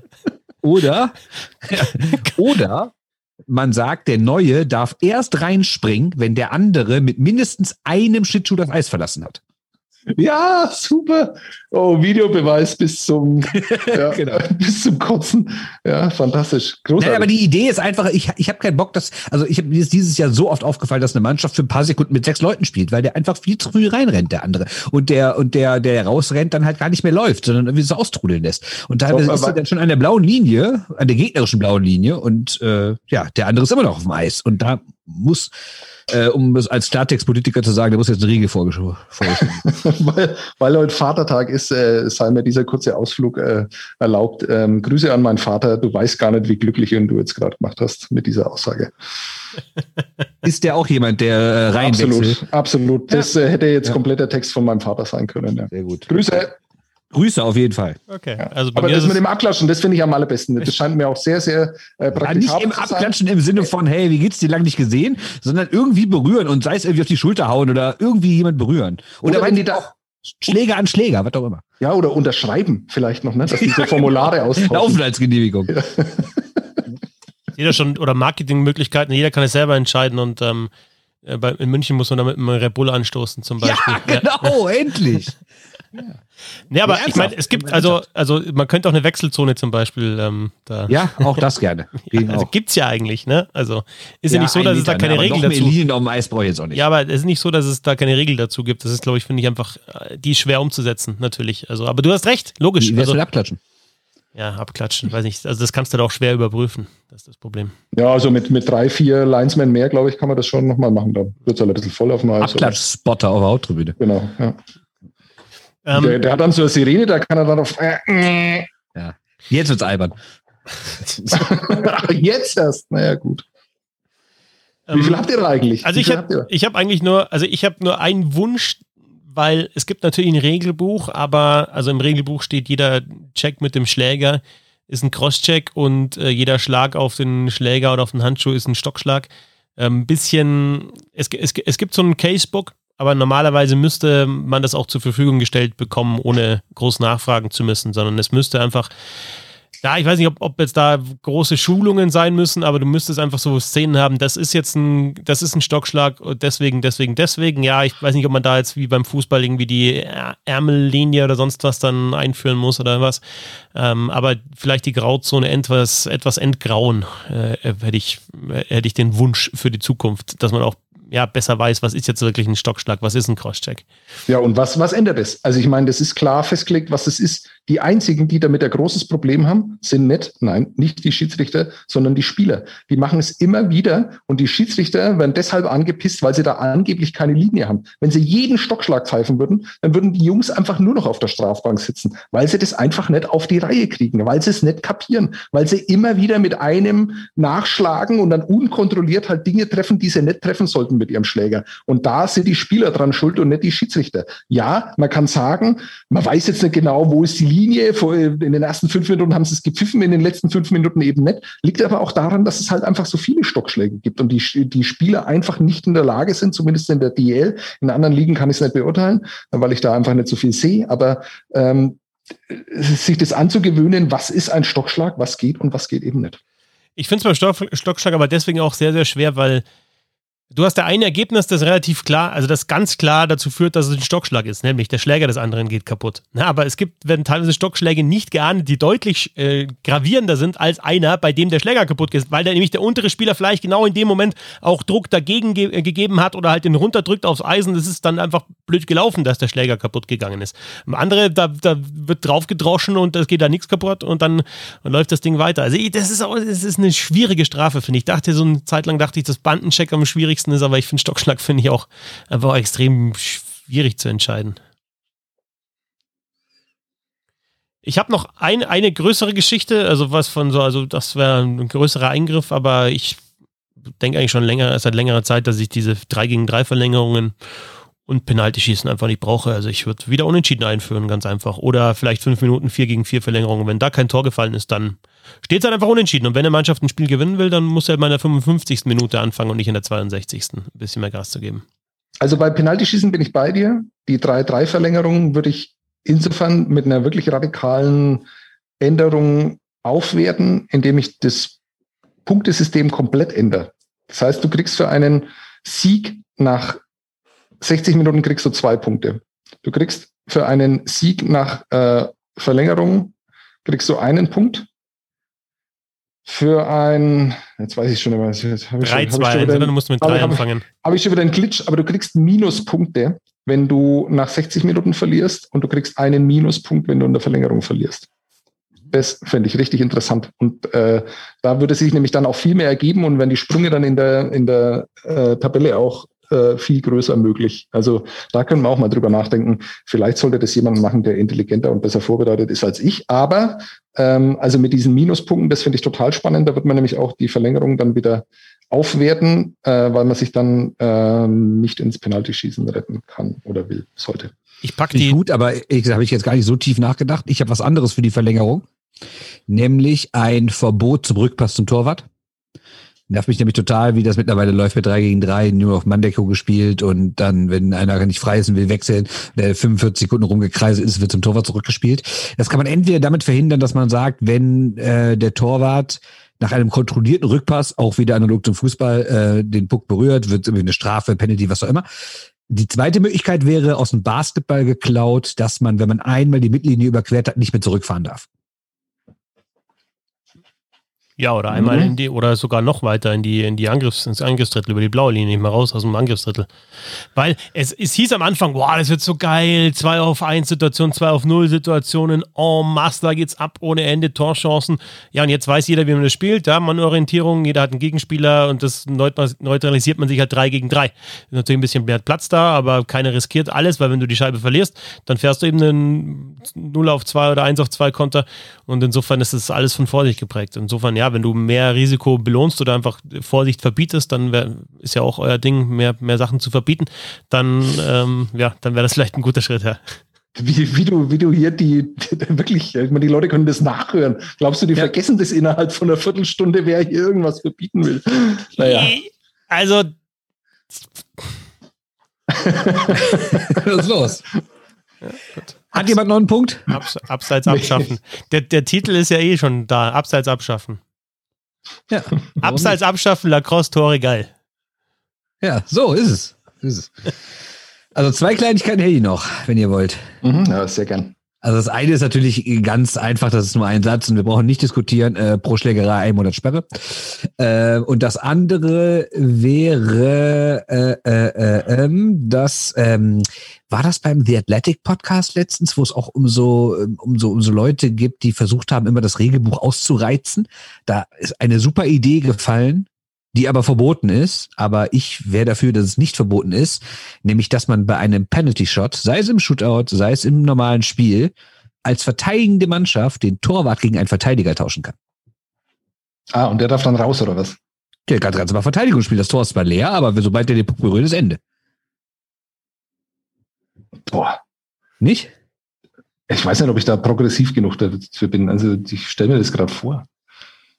Also klar, McDavid ist schwer, der liegt das Ding einfach vor, vorbei und sprintet. Aber wenn du zum Beispiel weißt, da kommt so ein, weiß ich nicht, so einer, der zocken kann, aber nicht der schnellste ist, da stellst du einen schnellen Verteidiger dazwischen. Ob der um den rumkommt, weiß ich nicht. Na gut, aber wie, wie ist der Start? Also wer darf wo starten? Muss der Verteidiger im Tor starten? Ja, oder? im Tor starten und der andere ganz normal. Genau. Ja, hat er keine Chance. Wer? Der Verteidiger hat keine Chance. Auf gar keinen Fall. Natürlich, weil der muss ja vorwärts erstmal, der andere fährt nur vorwärts die ganze Zeit. Der andere muss aber vorwärts fahren und dann irgendwann rückwärts fahren. Und dieser Moment, wo der dann. Äh, okay, dann sagen wir, der andere startet an der blauen Linie. Ja, genau, das ging, ein, ein, Stürmer wird dann immer, ähm, wird dann immer überlaufen. Immer. Dann machen wir blaue Linie. Ja. Okay. Sprach und trank einen Schluck Bier aus seinem Weinglas. Das ist kein Weinglas. Das ist ein belgisches Bierglas. Ich weiß. So nämlich. Ne? Aber da, dann machen wir blaue Linie. Ja, also. dann eben dahinter. ja, muss auch pragmatisch sein. Das ist, das ist ja ein berechtigter Einwand, da hatte ich nicht drüber nachgedacht. Und dann äh, bin ich aber so flexibel, dass ich direkt die B-Lösung parat habe. Blaue Linie auch insgesamt zu einem Vatertag eigentlich ein gutes Motto für einen, für einen Podcast. Das stimmt gerade, weil ich die abschaffen will in Überzahl. Ne? Deswegen. Ja, ich habe hab noch eine Geschichte, ähm, weil wir über ums Wechseln ging äh, vorher. Ähm, also ich würde viel rigoroser diese, weil du es auch sagst, Regelbuch ausreizen. Wenn eine Mannschaft ein Icing hat und äh, ja, oh, war das jetzt wirklich Icing? Oh, ich schau mal, ja, ich fahre mal auf die Bank, oh, ich muss wechseln, oh, jetzt muss ich wieder zurück aufs Eis. Wenn da einer versucht, auf die Bank zu kommen, wenn es ein klares Icing ist, sofort zwei Minuten Spielverzögerung. Ja, Dieses, oder, bin oder ich Monat, bei dir. Ja, genau wie Monat, Monatssperre. Horror. Monatssperre. Genau wie was hast du gesagt, Bernd? Diese Bulli-Verzögerung. So, ach ja, Entschuldigung, bin ich einen Meter zu weit gefahren. Oh ah, ja, ich hab da doch, oh, da hängt ein bisschen Tape weg, oh, da muss ich schnell ja, die Bank ja, fahren, ja. oh, da, schau mal oder, auf das oder Tape. der Torwart, der, der, der lässt aber die Schiene neu zubinden. Oh. Okay, das eine ist albern, dieses Verzögern, das andere mag ich. Also dieses, was es sich da, also dieses Schauspiel, ja, von dem jeder weiß jetzt da gerade, was auf dem Eis passiert. Ja, okay, muss, muss unbedingt nochmal drüber geredet werden. Überhaupt, da können wir mal eine ganze Folge drüber machen. Was bereden die eigentlich vor jedem scheiß Bulli? Ja, ja. Äh, nee, noch fünf Zentimeter weiter rüber. Nee, ja, nee ja. nochmal fünf Zentimeter und dann verlieren sie das Bulli und es ist alles vorbei. Aber äh, das liebe ich tatsächlich und äh, müssen wir mal auch mit dem Mittelstürmer dann reden, äh, ob das alles nur Show ist, ob die uns für blöd verkaufen oder ob das, ob die tatsächlich irgendwie glauben, dass das einen Einfluss aufs Spiel hat. Also ich meine, ich weiß schon, ne, offensives Bully und sowas und du willst dann den Schützen irgendwie so darstellen und weißt dann irgendwie, gegen wen du dann am Bully stehst und sowas, ist mir alles klar. Aber so oft, wie das beredet wird und wie oft es dann überhaupt keine Rolle spielt, ähm, das finde ich dann auch noch höchstgradig albern. Hat aber mit dem Thema gar nichts zu tun. Bitte weiter. Ich bin durch mit meinen Punkten. Quiz! Also der Quiz? Ja, ja. Okay. Äh, ähm, ja, wir machen das Spiel, was wir schon mal gespielt haben. Äh, ich, ich, ich bin ja nicht so ein Sadist wie ihr, der die anderen hier quälen will, schlecht aussehen lassen will, dass die sich eine Woche schämen müssen und sogar äh, wie. Alter, ich kann doch nicht damit rechnen, dass ihr keinen einzigen DL2-Topscorer kennt. da kann doch, das, das weiß doch wirklich kein Mensch. Ich kannte zwei, so ist nicht, ne? Wollte ich kurz am Anfang. Ja, also, halt wir spielen nochmal das Spiel, was wir schon mal gemacht haben. Das heißt einfach Rank It, bringt die Sachen in die richtige Reihenfolge. Es gibt pro Position einen Punkt. Das heißt, ich sage euch immer vier Sachen, ihr bringt die in die richtige Reihenfolge. Ihr könnt also entweder 0, 1, 2 oder vier Punkte erreichen. Habt ihr verstanden, ne? Ja. Es gibt insgesamt äh, genau zehn Fragen. Jeder kriegt also fünf und die Kategorien sind NHL, wobei es NHL vier Fragen gibt, also es ist NHL doppelt. Europa, International und DEL Hauptrunde 2021. Wer Wer will beginnen? Ich. Und was? DEL Hauptrunde 2021, International, Europa oder NHL? Äh, NHL. Okay, äh, die erste Kategorie bedeutet Bodychecks seit dem Lockout. Die vier Spieler sind Dustin, immer, immer in alphabetischer Reihenfolge, Dustin Brown, Steno Chara, Milan Lucic und Alexander Ovechkin. Bitte sagen Sie, wer von denen hat die meisten, die zweitmeisten, die drittmeisten, die viertmeisten Checks seit dem Lockout? Moment, äh, Brown, Chara. Lucic, Ovechkin. Okay, du würdest es nicht, also du würdest sowas nie äh, aussuchen, wenn Ovechkin dann irgendwie zu erwarten wäre auf Nummer 4 steht. Also, Dustin Brown 1.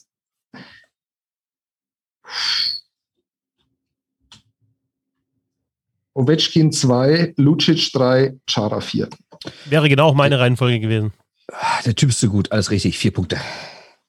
Uh. Ja, aber also Stürmer, also würde ich den Verteidiger immer als letzten nehmen, weil Stürmer fahren einfach mehr Checks, weil die, weil die immer mehr, also ja, die kommen mit Tempo in die Runde und zack, bumm. Gerade so ein Vorcheck-Typen, ja. Also, äh, aber die Zahlen sind ganz geil. Dustin Brown hat 3544 Checks seit dem, seit dem äh, Lockout gefahren. Das heißt, er hat aber auch die meisten dann insgesamt, oder? Das ist die allermeisten, ja, ja. Das sind, das sind, sind alle vier in den Top Ten. Ah, okay. Mhm. Ja, ja. Herr Fetzer, äh, NHL Europa International DEL Hauptrunde 2021. Bremerhaven International. Nee, ich nehme ähm, äh, 2021 Hauptrunde. Okay, äh, die Kategorie bedeutet PDO der aktuellen Hauptrunde. Ingolstadt, Iserlohn, Köln, München. PDO, nochmal für äh, das unbe den unbedarften. Teil dieses Publikums. es ist die Addition von Schussquote und Fangquote der eigenen Torhüter. Also Schussquote der eigenen Feldspieler, Tor Fangquote der eigenen Torhüter. Ingolstadt, Iserlohn, Köln, München. Iserlohn auf 1. Also den höchsten. Ich fange mit dem höchsten an. Den Ja, ja, der höchste ist, genau, Ja, höchste genau. ist die Eins, richtig. Iserlohn auf 1. Ingolstadt, München, Köln. Also nochmal, Iserlohn auf 1, Ingolstadt auf 2, München auf 3, Köln auf 4, ja? Jo. Darf, ich- darf ich sagen, was ich geändert hätte? Ich hätte Ingolstadt und Iserlohn getauscht. Du hättest gesagt, also du sagst Ingolstadt auf 1. Mhm. Okay, das ist interessant. Nummer 1, München. Nummer 2, Iserlohn. Nummer 3, Köln. Letzter Ingolstadt. Das heißt null Punkte für Entfetzer. Ärgerlich gelaufen. Total blöd, dass ich das da noch eingeworfen München habe. hatte ja, den höchsten PDO. 102,6. Höher als Iserlohn. Die haben am Ende gar nicht mehr so viel PDO'd. Ja. Okay, Herr Böhm ist wieder dran. NHL, Europa, International oder DEL? Aber wenn man- Ingolstadt hatte ja hatte doch einfach ein hohes Safe Percentage auch. Die haben ja dann quasi Ganz schlecht geschossen anscheinend. Ganz schlecht geschossen. 98,6. boah, abgefahren. Das, das Wissen wir schon, wer die mal nach. schwere Frage bekommen hat eigentlich? Äh, Ja, ich, ich natürlich. Ja. ich fand die beide extrem einfach, ehrlich gesagt. Europa, was ist denn Europa? Das ist ein Kontinent. Ja. Äh, Frage A oder B? Machen wir es so, bevor es danach wieder heißt. Wird zu einfach. Und du, du hast äh, vier DEL, vier NHL und zwei nein, nein, Europa. vier NHL, zwei Europa, zwei international, zwei DL, damit es insgesamt zehn sind. Und Was ist äh, international dann? Das ist äh, international. Sind- International. Das sind Nationalmannschaften. Ah. Europa, das muss ich nochmal googeln später. Also äh, international äh, B, bitte. International B sind olympische Silbermedaillen bei den Frauen. Die Teams sind. ja, also, wenn du darüber nachdenkst, ist es nicht schwer. ja, ja, ist schon klar. Finnland, Kanada, Schweden, USA. Wie viele Silbermedaillen? Denkt dran, die Frauen spielen mit seit Nagano.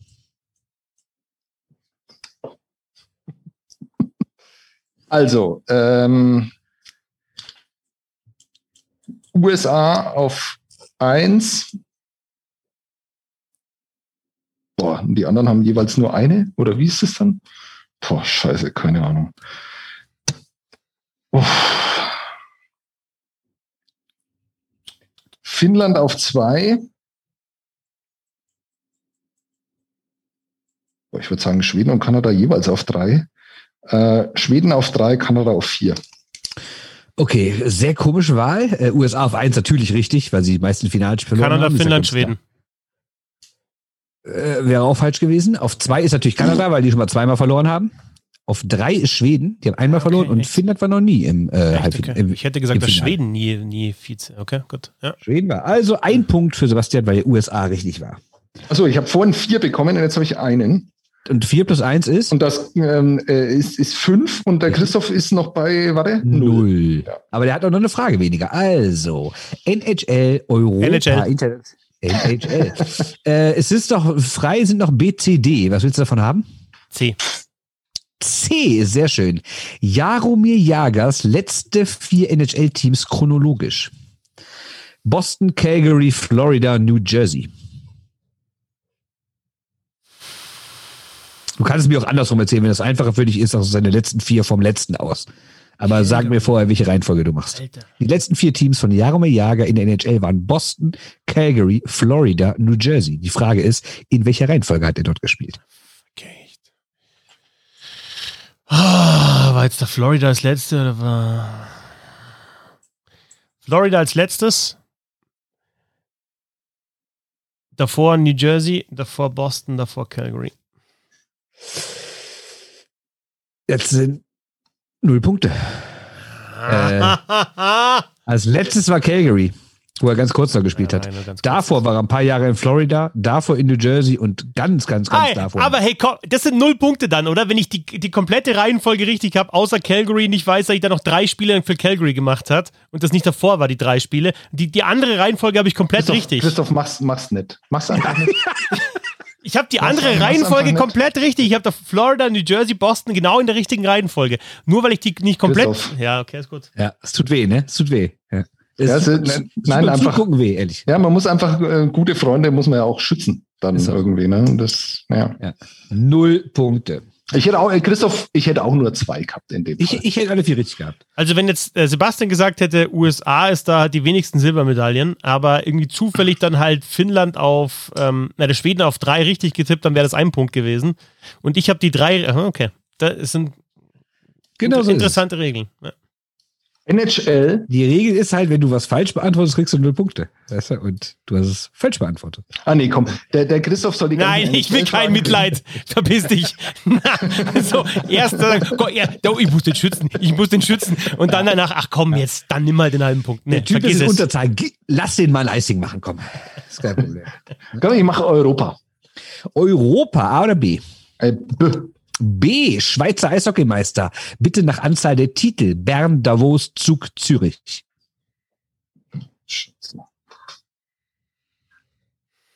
Bern, Davos, Zug, Zürich. Boah, weiß ich tatsächlich überhaupt nicht.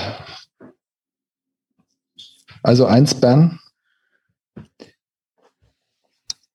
Ähm, stimmt wahrscheinlich auch gar nicht. Ist Davos richtig? Keine Ahnung.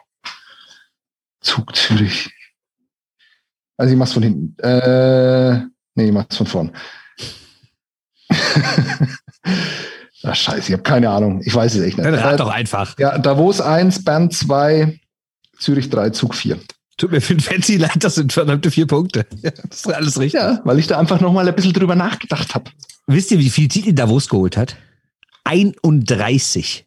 Schon krass, ne? Bern 16, Zürich 9 und Zug Jetzt ein, war das der erste oder was das zweite? Ich weiß gar nicht. Auf jeden Fall. Das gut. Waren die nicht in den 90er Jahren auch schon mal Meister? Ja, der müsste zweite gewesen sein. Ja. Okay, es steht 9 zu 0, aber Fitzi, du kannst es doch absolut aufholen, das ist überhaupt kein Problem. Also, meine ich ernsthaft jetzt. Was willst du haben? NHL, das andere Europa, das andere international, das andere DEL. Das andere Europa, es gibt also zwei. Naja. Ja. Ich mach die DEL. Die DEL. Dann kommen wir. Torhüter, die in der Hauptrunde 2021 die meisten Schüsse auf ihr Tor bekommen haben. Michael Garteig, Andreas Jenecke, Niklas Treutle, Sebastian Vogel. Garteig, Jenecke, Treutle, Vogel. Insgesamt, oder? Insgesamt, genau. Alle Schüsse insgesamt, die sie drauf bekommen haben. Ähm.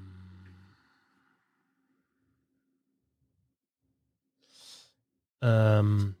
Treutle 1, Jenike 2, Vogel 3, Garteig 4. Fast. Jenike ist ein bisschen vor Treutle. Null Punkte, drei, fast. Null Punkte. Nein, nein, nein, nein, nein. drei, vier sind richtig, also kriegst du zwei Punkte.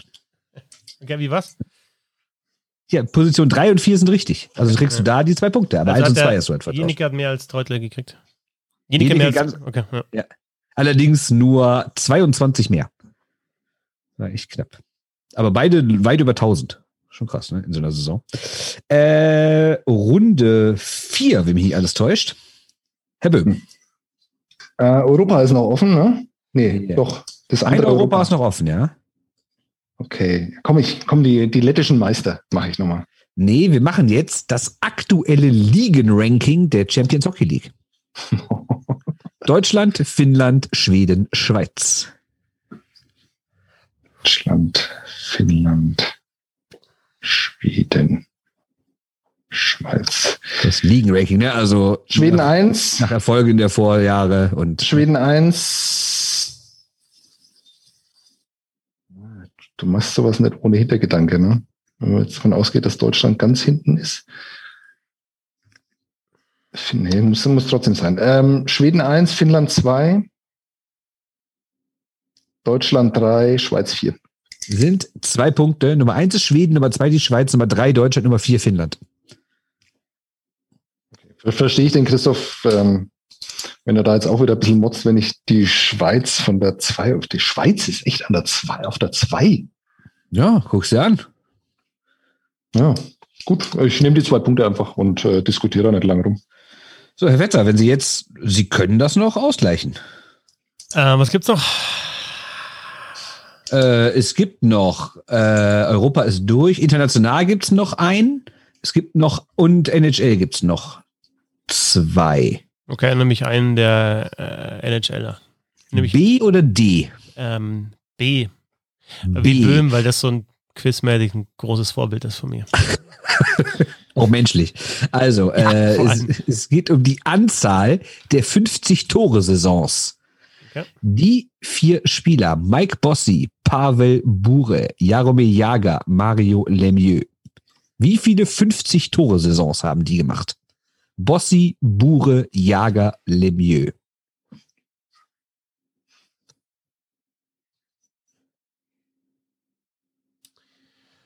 Bossi, Lemieux, Bure, Jager. Das sind vier Punkte für Herrn. Ja. Da ging es halt auch um Wissen. Ne? ja, eben. Raten. Da bist du ja gut drin im Wissen, ne? Ja. Herr Böhm, letzte Runde für Sie. Steht 6-11, richtig? Ja, der kann gar nicht mehr gewinnen, der Fetzi fällt mir gerade auf, aber egal. Ehrenrunde. Ähm, was ist noch? NHL ist noch offen und international, oder? Einmal international. Boah. Ach komm, ich mach, mach international, mach ich mal. Seit du Ja. hier so rumgeheult hast, so extrem, hast du, glaube ich, alles gewonnen an Quizzes, Ja. oder? Ja. Jetzt Ja, der, vor allem ohne Heulen, ne? wie andere das immer so machen. so, der andere Klassiker, äh, einfach ganz schnöde WM-Titel bei den Männern. Kanada, Schweden, Sowjetunion, Schrägstrich Russland und Tschechoslowakei, Schrägstrich Tschechien. Kanada, Schweden, Russland, Tschechien. Ah Mann, da kann man sich ja, ich- so, sowas ist, sowas muss man einfach wissen. Deswegen frage ich es. Und ich weiß es tatsächlich nicht, weil er das in den letzten Jahren, korrigiert mich da, aber da ging das, da hat sich das nochmal verändert. Also Kanada,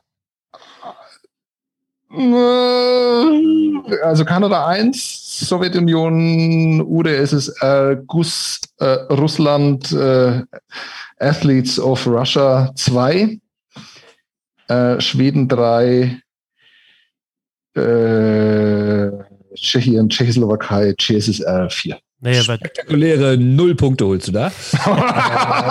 Und ich Sehr gut. auch ehrlich gesagt persönlich betroffen. Erinnerst du dich an das allererste Interview, was wir beiden mal zusammen geführt haben? Eigentlich hast du es geführt, ich stand nur daneben. Mit John Cooper. Und deine erste Frage war, ist es morgen im Finale bei der Weltmeisterschaft 2017 äh, ein Anreiz darü- dazu, dass Kanada mit Russland aufschließen kann mit den Titeln? Er sagte, oh danke, das wusste ich gar nicht, werde ich den Spielern sagen. Ja, genau. Und damit bin ich im Wissensstand genauso wie John Cooper quasi. Ja, aber gut, sie haben ja nicht gewonnen seitdem, also Mhm. können sie ja Russland nicht aufgeholt haben. Ne? Also, null Punkte. Äh, letzte Frage für den zauberhaften Dr. Fetzer. Äh, die Frage. Moment mal, null Punkte. Ja, CSSR ist natürlich vor Schweden dann auch noch, oder was? Aber ganz knapp, 12 zu 11. Äh, und bei den ersten sieht's aus, Russland 27, Kanada 26. ja, ich habe auch nur, also ich hätte tatsächlich auch äh, Schweden vor, ähm, vor Tschechien, hätte ich auch nur zwei Punkte. Danke, Christoph. Das ist wirklich fair von dir. Komm, hol dir die zehn Punkte. Also, jetzt kommt eigentlich meine Lieblingsfrage, dass die als allerletztes kommt und eigentlich gar nicht mehr wert ist. Tut mir ein bisschen weh, es drückt ein kleines Loch in mein sehr großes Herz. Also Ovechkin, Nein. Es ist, jetzt kommt. Tom Wilson, Tom Wilson, ne? Nein, ich wollte sogar wirklich eine Tom Wilson-Frage machen, aber das ist mir das jetzt zu blöd. Deswegen ist die Frage oder die Reihenfolge unter der Überschrift Anzahl der Stanley Cup-Siege nach US-Bundesstaaten. Los geht's. New York, Pennsylvania, Kalifornien, Florida. New York, Pennsylvania, Kalifornien, Florida.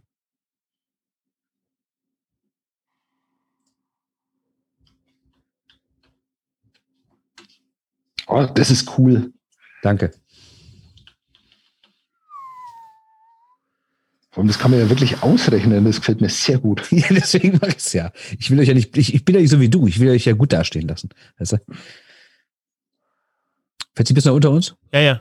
Ähm, also New York, da muss ich jetzt auch ein bisschen laut überlegen, aber New York ist auf 1 und Florida ist auf 4. Und auf 2 ist Pennsylvania und auf 3 ist Kalifornien. Fast. What? Nee, stimmt's? Absolut richtig. Ja. Echt? New York durch die Islanders, ne? Und dann halt die Rangers äh, zweimal. Ähm, das müssen je, eigentlich insgesamt sechs sein. Rangers oder? und Islanders? Vier, genau. Also der Rangers, genau, acht, ja. Und ähm, Pennsylvania ähm, hat fünf? Sieben? Sieben, sieben, logisch, ja, sieben, ja.